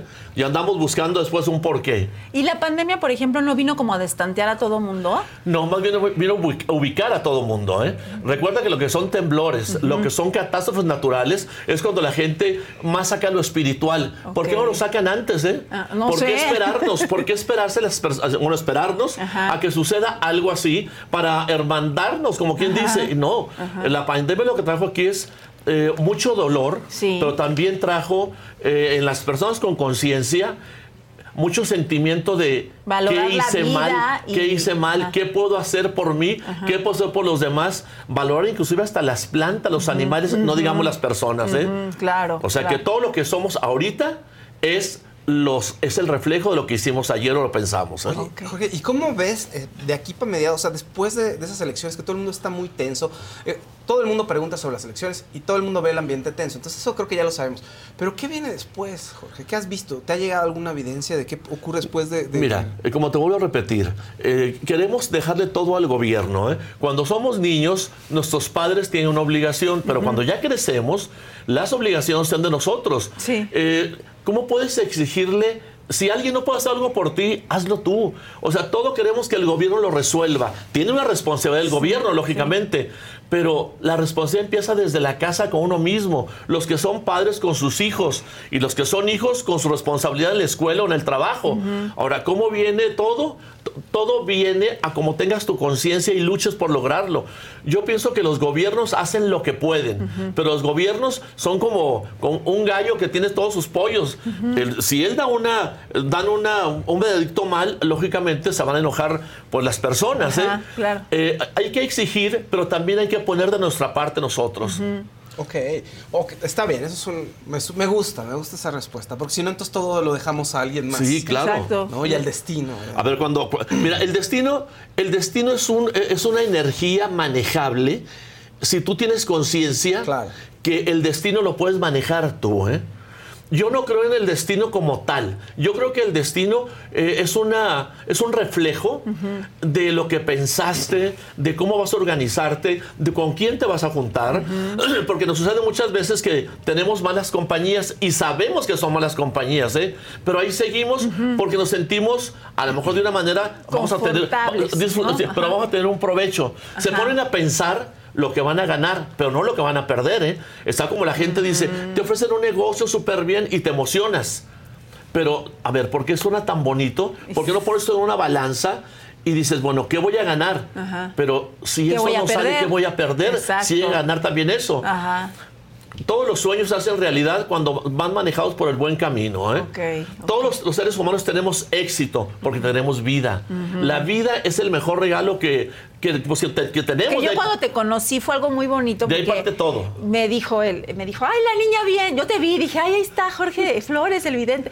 Y le digo a mi hermana, mira, y tú solito me dijiste, la niña bien, y te acercaste y me dijiste algo muy bonito que uno siempre quiere oír que te digan, te vas a casar con no sé quién. No, no, yo Y no me te dije dijo, que te ibas a No, casar. me dijo, no, me dijo, que tienes, este, nunca vas a tener una enfermedad fea. Y eso me cayó tan bien. que dije, que es bien preocupona por Sí, eso. que, Bueno, que- que la eh, salud eh, es ahora el valor más grande, uno de los valores Cuando más grandes. tienes una intuición, que todos la tenemos, eh, todos. A todos nos ha pasado que tenemos lo que se llama corazonadas.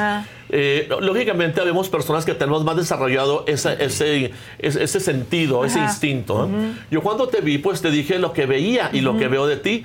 Primeramente, eres una mujer muy nerviosa, Sí, muy uf, temerosa. sí. Los nervios y, los temores.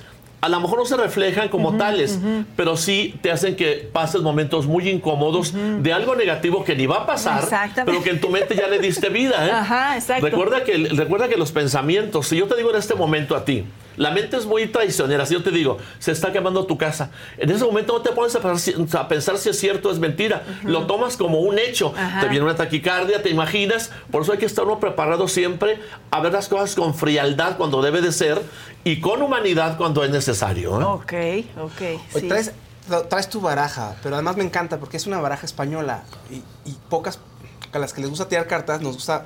La baraja española está padre, pero casi no la usamos. Y tú traes la baraja Sí.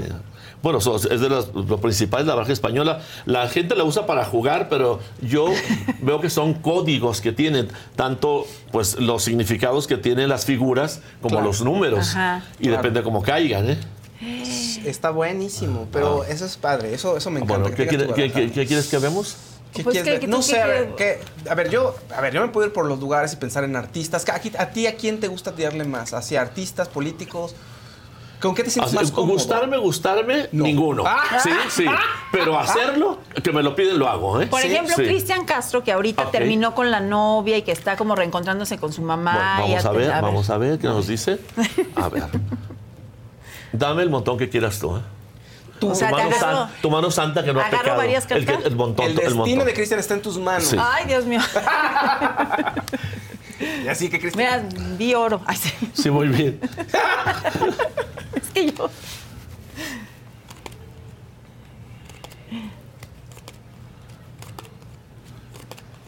Ay, Dios mío. Ay, Claudia. Bueno. Yo no entiendo nada, pero está. Bueno, antes que nada dice que Cristian es un muchacho muy desorientado. ¿eh? Dice que en lo emocional y en lo familiar es muy desorientado.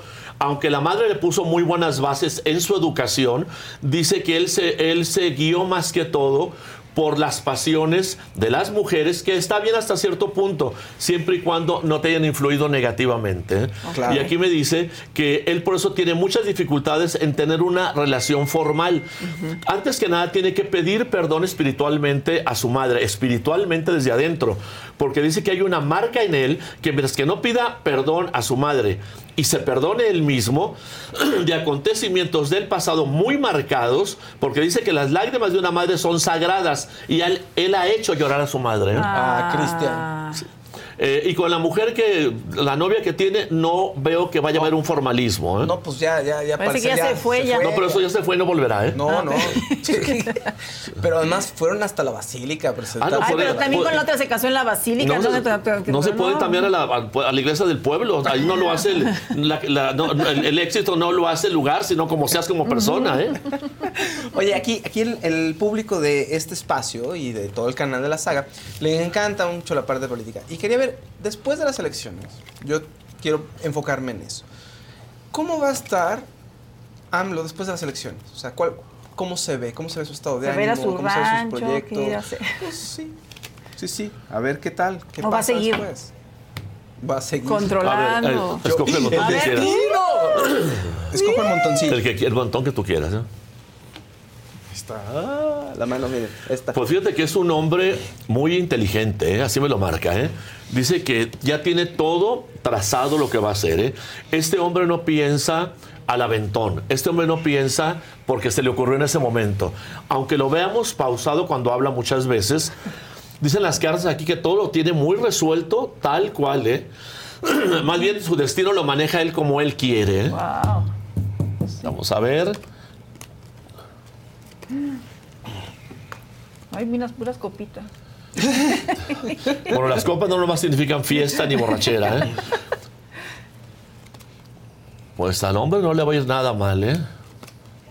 No, él, él cae parado en todos lados, ¿no? ¿Mande? Cae parado siempre en todos lados. Hay gente que, pues, es lo que te estoy repitiendo, sea- es un hombre que tiene muy, que tiene su- sus ideas muy bien encuadradas, cómo le va a hacer, lo piensa desde antes. Hay gente que decía, no, es que habla, es que habla muy pasmado. Pues no, está es que está pensando, pensando qué es lo que va a decir. O sea, un perico habla rapidísimo, pero no piensa. Ajá. Y hay gente que hacemos pausas y hay gente que tiene que hacer más pausas porque lo que va a decir es muy importante. Bueno, dice aquí, en la pregunta que me dices, dice que este hombre tiene todo pensado y no se le ve ningún problema grave a él. ¿eh? O sea, grave no se le ve, ni en cuestiones legales. En cuestiones de salud, detalles como todo mundo puede tener, pero algo de, gra- de gravedad no se le ve. Dice que este hombre eh, sí se retira.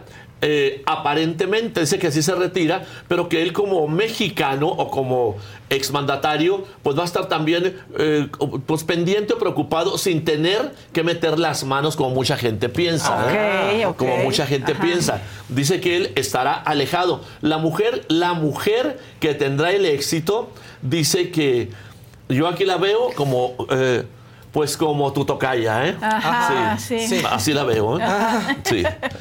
Así la veo. Dice que la mujer que tendrá el éxito como presidenta es, aquí la veo a la señora Claudia Sheinbaum, así la estoy viendo, y, pero dice que va a haber un, va a haber un manejo de la política de alguna manera muy personal de ella, siguiendo reglas que ya existen, pero le va a meter un toque muy personal que va a tener a gusto a muchas personas desde el primer año que empiece. ¿eh? Que eso es lo que mucha gente esperaría, ¿no? O sea, Pues sí sigo la línea, pero yo soy otra persona independiente, sigo un legado, lo que sea, pero yo también aquí voy a traer mis propias ideas, ¿no? Efectivamente, porque me dice aquí, eh, dice que las dudas que las gentes piensan, pues no están tan, no, no los veo que, que sean realidad. Yo aquí veo que la señora esta que va a ganar, dice que ella tiene, pues sale las de oro frente a ella, dice que, dice que ella sabrá, ella sabrá, pues la veo muy, muy lista, muy Sí, preparada. muy y- y, derechita. y sabes cómo la veo, de un signo muy maternal, un signo muy maternal, y aquí no nomás habla de, de los hijos, habla maternal hacia lo- las personas que ella piense, vea, especialmente México, así me lo dice, y no soy nada de patriótico. ¿eh? Oye, vamos a Yo digo lo que veo. ¿eh? gobierne una mujer, qué increíble, ¿no? Qué Eso incre- también se ve para- bien, ¿no? Se- se- Sí. oye, yo, yo veo bien, ¿no? perfecto Ay, el gobierno de esta bueno. mujer. Ay, qué O sea, bueno. yo no estoy con ningún partido, Ajá. pero aquí estoy viendo que esta mujer, ustedes pueden ver, tú que tú Sí, que tienes a las sí. cartas, ¿ve? O sea, aquí bien, sale ¿eh? el as de oros para la mujer. eh, Hasta eh, me emocioné. Andrés Manuel, Sí, por su lado, aparte, preocupado como, eh, como exmandatario, como ciudadano, pero no metiendo las manos como la gente ha pensado. ¿eh? Ay, mira qué bien. Sí, inclusive se va a notar es el, el- el liderazgo de esta mujer políticamente, porque dice que manejará los cuatro puntos, quiere decir, por todas partes, ¿eh? Wow. y hará muy buenas relaciones, está preparada con eh, otros países, ¿eh? y va a tener muy buenas relaciones con otros países, porque tiene cultura, conocimiento y sobre todo es una mujer, como decimos en el pueblo, con colmillo. Ay, Sí. qué bueno. Pues, pues pues, como país nos va a ir muy bien. Sí, bueno. se ve Veo ese bien. cambio, ¿eh? Ajá, ay, qué Veo bueno. ese cambio para bien, ¿eh? Ok, y ahora pues ya, bueno, ya de Claudia hablamos, pero entonces nada más pues, por no dejar, ¿cómo va a estar después de toda la elección? Mi Xochitl, ¿cómo va a estar? ¿Cómo va a quedar ella? Ay, a ver. está así. O sea, nada más para no dejar, Xochitl, ya hablamos de Claudia, digo, de Maynes un saludo para. Pero bueno, eh, pues a ver Xochitl. Pues yo creo que Xochitl de todas maneras gana en, ¿no? En el corazón, Pues ¿o en mucha gente. Me Ah. encantó. El corazón, es mucha gente. Espérate, aquí está. Fíjate que ella, ella no es una mujer de rencores, ¿eh? No, se no es una mujer de rencores.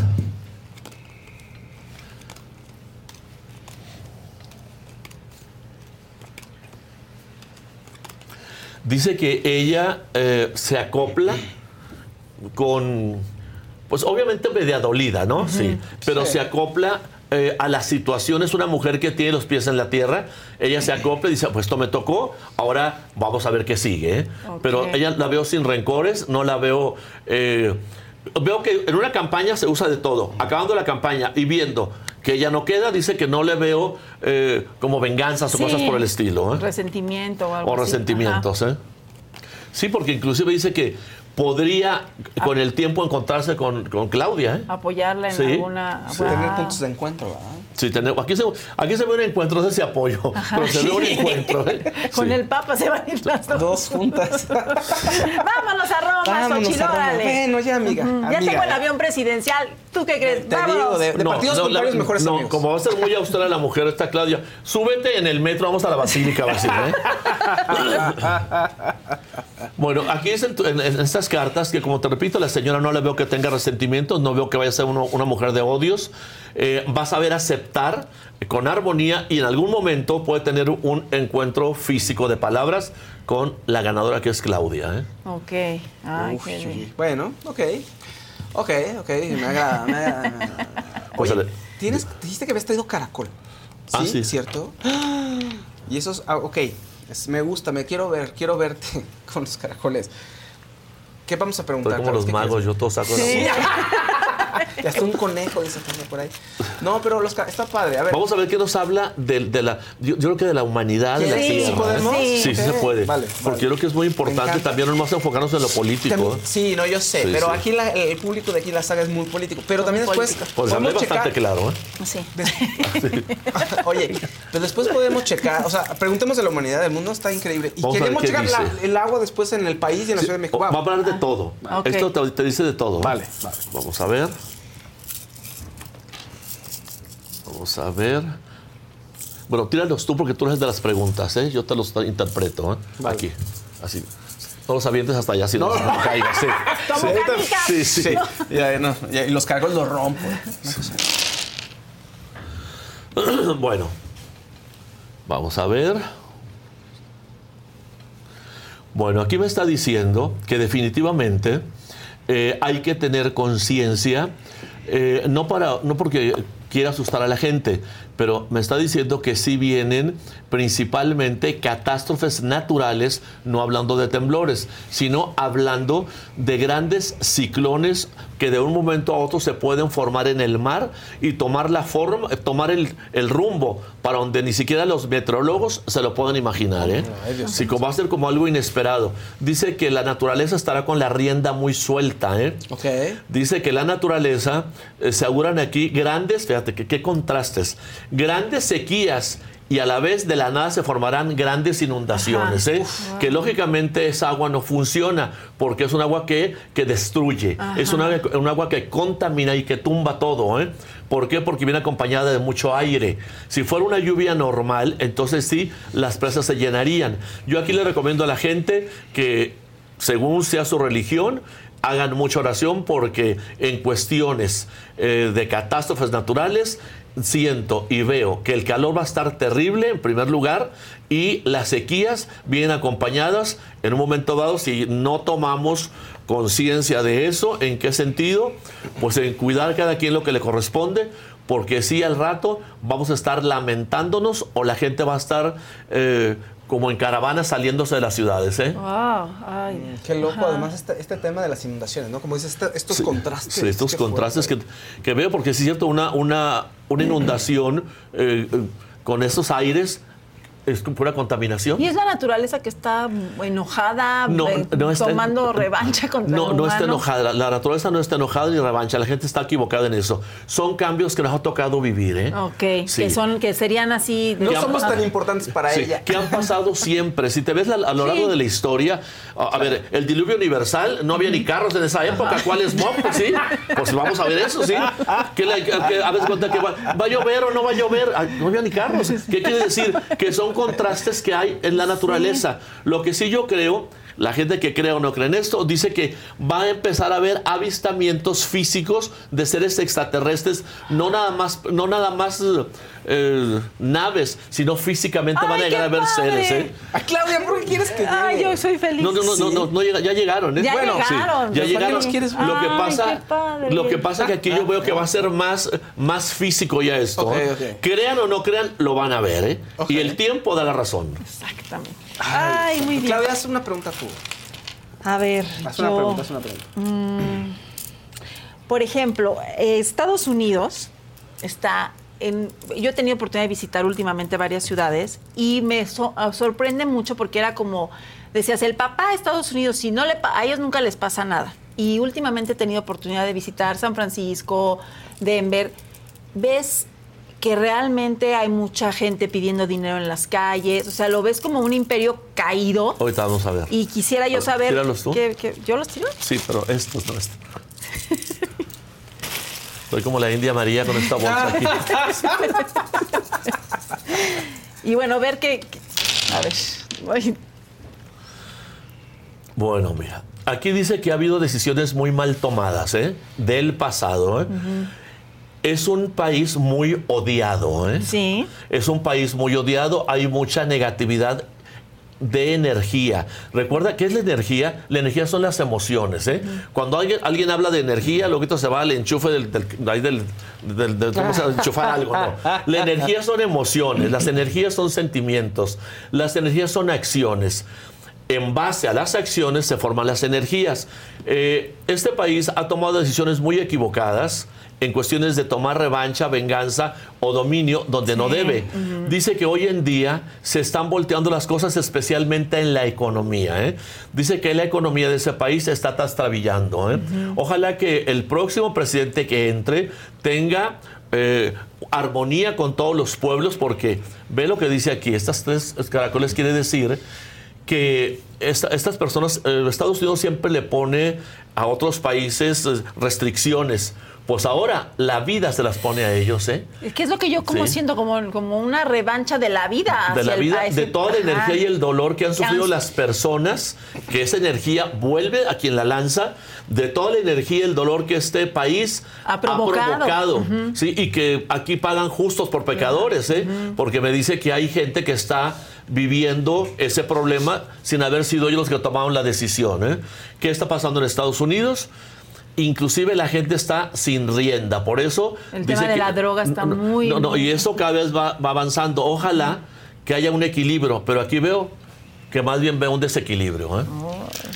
Sí, lo ves en las calles, dices, no lo puedo creer que yo pasaba por aquí, Pues vivía tú, que- y... pues tú que anduviste en el censo por allá, Sí. pues tú te diste cuenta de todo eso. Sí, sí, sí. sí. ¿Algo más? Híjole. No, ¿a- ¿alguien, ¿Alguien quiere alguna... O tío y es que nos diga algo. Bueno, ah, ¿Sí? Ok. Vale, vale. A ver. ¿qué hago?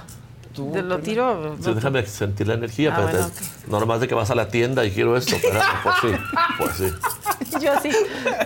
A ver, vas a agarrar y los vas a, a poner aquí, así como tú quieras. Bueno, mira, antes que nada me dice que tú eres un muy buen ser humano, ¿eh? Ay. sin llegar a ser una santa, te lo aclaro. ¿eh? Dice que eres muy, pues, forma un triángulo. Tienes ¿eh? tus trapos sucios. Dice que eres muy buen ser humano, que eres una persona que no dañas a nadie. Y si en un momento dado tomaste equivocaciones en tu modo de, de comportarte con los demás, hoy en día hay un crecimiento espiritual en ti. ¿eh? Eh, no, vamos a, no vamos a hablar de un arrepentimiento, sino de un cambio. ¿eh? Porque el que se arrepiente una vez, si no tiene ese cambio, comete el mismo error. Dice que tú es muy difícil que cometas el mismo error porque tienes un cambio espiritual, conciencial e inclusive dice que tú te preocupa la humanidad. ¿Qué tal? Sí. ¿Qué- Dice que te preocupa la humanidad. Yo te puedo decir que tú en otra vida fuiste como guía espiritual. ¿eh? Dice que en otra vida tú fuiste una guía espiritual y eres de las personas que, como dice vulgarmente el dicho, por eso el son que te toca en bailas. ¿eh? Tú en un momento dado, a la tierra que fueres, haz lo que vieres. Pero aquí dice que te conmueven mucho o te alegran mucho la alegría o la tristeza. Dice que trata de mantener un punto medio. ¿eh? Ajá. Trata de, y, y si puedes hacer algo por los demás, hazlo, pero que no te arrastre a ti esa energía porque tú sufres muchas Sí. veces problemas que no son los tuyos. ¿eh? Eh, otra cosa que veo también dice que eh, eres una mujer que tienes un liderazgo, pero un liderazgo eh, no porque trabajes aquí, sino desde niña. ¿eh? Hay un liderazgo, pero mucha gente habla de un li- liderazgo cuando la gente es de carácter fuerte, agresiva. No, dice que tú con bondad y con sonrisas logras un liderazgo. ¿eh? Ay, qué bonito. ¿Qué tal? Gracias, gracias. Ah, muy bonito. Es que sí creo que la evolución de las personas, que Pues uno tú la ti- viene, Tú la tienes, ¿eh? que uno viene a la vida a ser mejor persona y que cuando te linda. vayas Sí. tienes que dar cuentas de si evolucioné en mi carácter, sí evolu- eso es lo que yo creo que es el control de uno mismo, ¿no? Pues sí te veo que, eres un ser evolucionado. ¿eh? Ay, eres un ser Aunque que yo- no comete los mismos errores. Lo, lo que pasa es que tú te exiges mucho a ti Sí. ¿eh? muy Sí. exigente. Vamos a ver algo. Ay, Dios.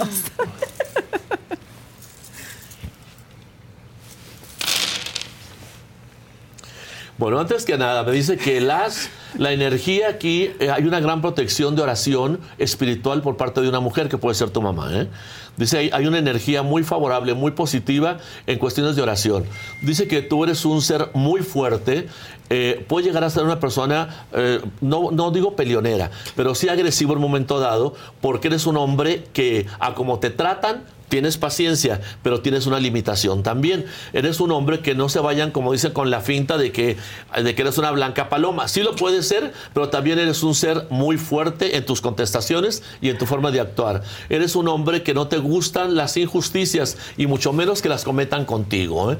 Y si puedes hacer algo por los demás, lo haces. Eres muy exigente contigo mismo. ¿eh?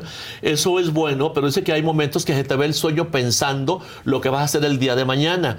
Trata de cuando estés dormido es para dormir y cuando estés pensando son muy exactos tus pensamientos. No tienes por qué forzar a tu sistema de tu cuerpo porque por eso se te inflama el estómago y hay problemas digestivos. ¿eh? Sin, llegar a ser esto un pro- sin llegar a ser esto un problema grave y también un- una molestia en cuestiones de la espalda.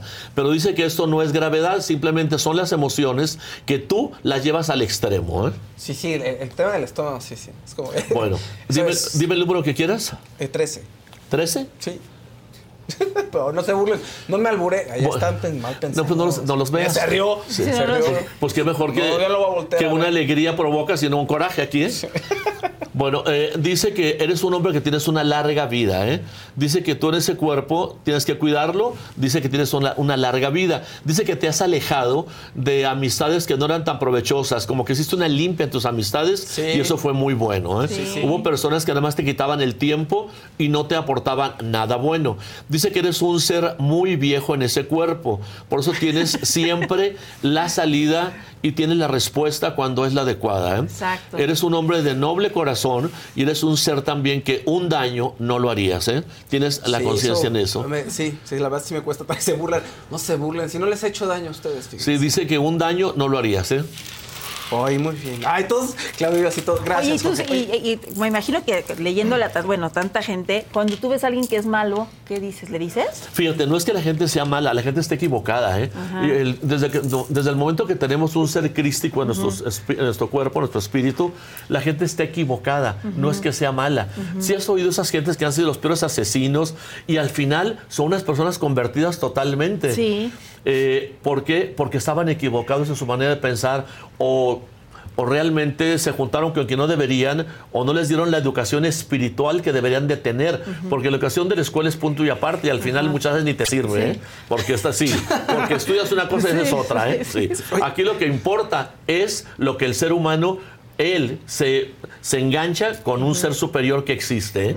Hay un ser superior que dicen, oye, eh, Dios creó el mundo. No, Dios lo está creando a cada momento. Le está dando un mantenimiento y entre ellos nosotros. Hay que conectarnos con Dios, cualquiera que sea tu religión, porque sí existe. ¿eh? Oigan, pues muchísimas gracias. Pero por último, pues para hacerlo, es, ya es una tradición aquí, la saga a este canal, a este espacio de Adela, todo este espacio que nos ha cobijado a tantas personas, como, pues sí, que nos diga algún mensaje para este año. Bueno, vamos a ver. Piensa- A ver, que, que nos tire él, los caracoles. Sí, sí, ah, sí. bien, bien, André. a Jefa, André va a decidir el destino del canal. No, no es cierto. Piensa todo bonito, este piensen bonito, piensen bonito. Jefa, Maca, todos los que están en producción, Gis, Susan, todos piensen, eh, nos unimos en este momento en oración. Piensen todo lo más bonito. Aquí en por medio. André, eh, Bueno, quédate parado, ya Quédate tú tiraste, sí. Bueno, mira, dice que este canal está muy bien encuadrado. ¿Qué quiere decir eso? Que ustedes, a pesar de que son muchos, hay una jefa, la opinión de todos cuenta, ¿eh? Dice que la opinión de todos cuenta. Aquí no hay egoísmos. Obviamente hay quien lleva la rienda primero, pero en base a lo que cada uno aporta y lo que han aportado, bendito Dios, es sin envidias, ¿eh? Lo que han aportado es para el bien del trabajo de cada una de las personas que están aquí y por lo tanto, Adela no es que se guíe al 100% porque ella pone también su parte.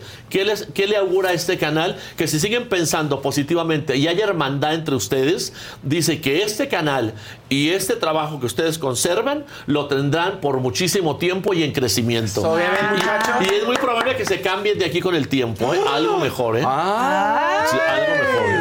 Bien. también. un edificio Aquí está el edificio, mira, los Sí, dos sí, caracoles. sí. Un edificio enorme. Pues sí veo que y tienes buena mano. Y en lo que se refiere a, a cosas negativas, bendito Dios, no les veo ningún peligro a los que laboran aquí. ¿eh? Ay, qué Sí. Eh, Ay, bravo, muchas muy bien, gracias. Ay, qué lindo. Jorge, muchísimas gracias. De todo corazón, amigo. Pero me encanta, me encanta porque Claudia dice, ¿cómo te, te digo el vidente de las estrellas? Sí, con ese título nobiliario me encanta, me encanta eso. Pues es que Chucho Gallegos, cuando yo, yo, yo tengo una sección en TV y novelas, y así el vidente de las estrellas dice, oye, pues ok, pero las estrellas somos todos, ¿eh? Ajá. Todos somos estrellas, cada quien en su rama. Y te acaban de entregar un premio, ¿no? Ah, el que- honoris causa, sí, ajá, me, con me Dulce y con el- Rocío Campo, ¿no? Sí, me entregaron el, el premio honoris causa por lo que hago. Soy el Ah. primer vidente premiado, ¿cómo se llama? Sí, Galardonado. galardonado. Sí. Mira qué bonito. Sí. Pero yo creo que sí. No, a ver, no sé si el primero no creo por todos los años del espectáculo en México, pero, sí en de el los en pioneros, el ¿no? pero en el sentido de que te den un honoris causa. ¿eh? Claro, no, Sí, no, no, eso. no, no, no, yo sé, ese, el premio, sí, me, ese es el primero, ¿no? El Sí. doctorado honoris causa es el primero, está genial. Pero digo, yo siento que eres pues, de los primeros que se dedicaron a esto en el medio del espectáculo, así a hacerlo ya ah, público. Sí, la ¿Verdad verdad, que sí? Sí. Y con verdad, pero yo. la verdad es muy claro y sin Ajá, asustar a la gente. ¿eh? exactamente. Porque mucha gente Ajá. cuando va con un vidente, primero quieren que te resuelva la, la- la vida y no te la va a resolver. Él te va a decir dónde estás metiendo la pata, eh, qué camino seguir, pero el que toma la, la decisión eres uno. tú. Sí. Pero obviamente, ¿cómo te das cuenta si un vidente es de verdad? Que te hable de tus emociones, de tus secretos, de tus ideas y de lo que tú piensas, de lo que tú sabes. En base a eso, lógicamente lo que te diga del futuro va a ser cierto. Pero, como te digo, quien maneja la vida es uno mismo. ¿eh? Claro. Uno te da la orientación exacta, porque recuerda que los imperios, los que han caído, no han caído ni, no han caído ni por falta de dinero, ni por falta de poder, sino por no saber lo que viene. ¿eh? Cuando no sabes lo que viene, se te echa todo encima. ¿eh? No prever. No prevés porque hay gente con mucho dinero están en el bote metidos, ¿eh? Ajá. ¿Qué quiere decir que eso no es? Ajá. O hay gente que tiene mucho dinero y están enfermos, ¿eh? El saber lo que viene es lo que realmente te da el éxito, ¿eh? Y el prevenir. Me gusta esa visión, Jorge. Sí, me gusta, me gusta esa visión. Me gusta. Muchísimas gracias, Jorge. Suerte para todos, amigos. Sí, cuando se cambien me invitan otra vez. Sí, claro. Está vaticinado. Que aparte son de buena vibra, me cayeron bien todos. Sí, ¿eh? Pienso sí, que no los veo, ya están como chanates escondidos. ¿sabes? Les dio miedo. todo negro, ¿eh? No quieren que los vea, les dio miedo. Bueno, suerte, amigos, que acá, lo que veo, todos piensan muy positivamente. ¿eh? Gracias a la gente que estuvo también con nosotros en este takeover de Klaus y Faust para, me lo dijo Adela, nos vamos a ver el lunes, sí, vamos a hacerlo otra vez. Tenemos sorpresas el lunes, Bárbara Torres viene aquí con nosotros, a ver si, ¿qué? Vamos, va- vamos a platicar con ella largo y tendido, ¿va, Claudia? Sí, de No. su participación en, en, este, La Casa de los Famosos. Famosos, Y que fue muy polémica. Y. Claudia tiene asuntos pendientes con ella. Ah, no, no es cierto, pero sí, sí, tiene asuntos pendientes. Bueno, pues todo para bien, bendito Dios, y hay que echarle ánimo, buenos pensamientos y sobre todo acciones. ¿eh? Exactamente. Porque la acción va acompañada del pensamiento. ¿eh? Y al final la realidad uno la va a tener, nadie más. Exacto. Sí. Gracias, gracias y nos vemos el lunes 9 de la mañana aquí en Me lo dijo Adela. Hashtag Klaus y Faust. Feliz fin Canal de La semana, pásenla muy bien y Feliz gracias. vida, feliz vida, Sí. no más fin de semana. Bueno, sí. Feliz vida para todos, ¿eh? Sí. No seas Gracias. egoísta. No, bueno. Bye. Fiesta Americana Travel Tea presentó.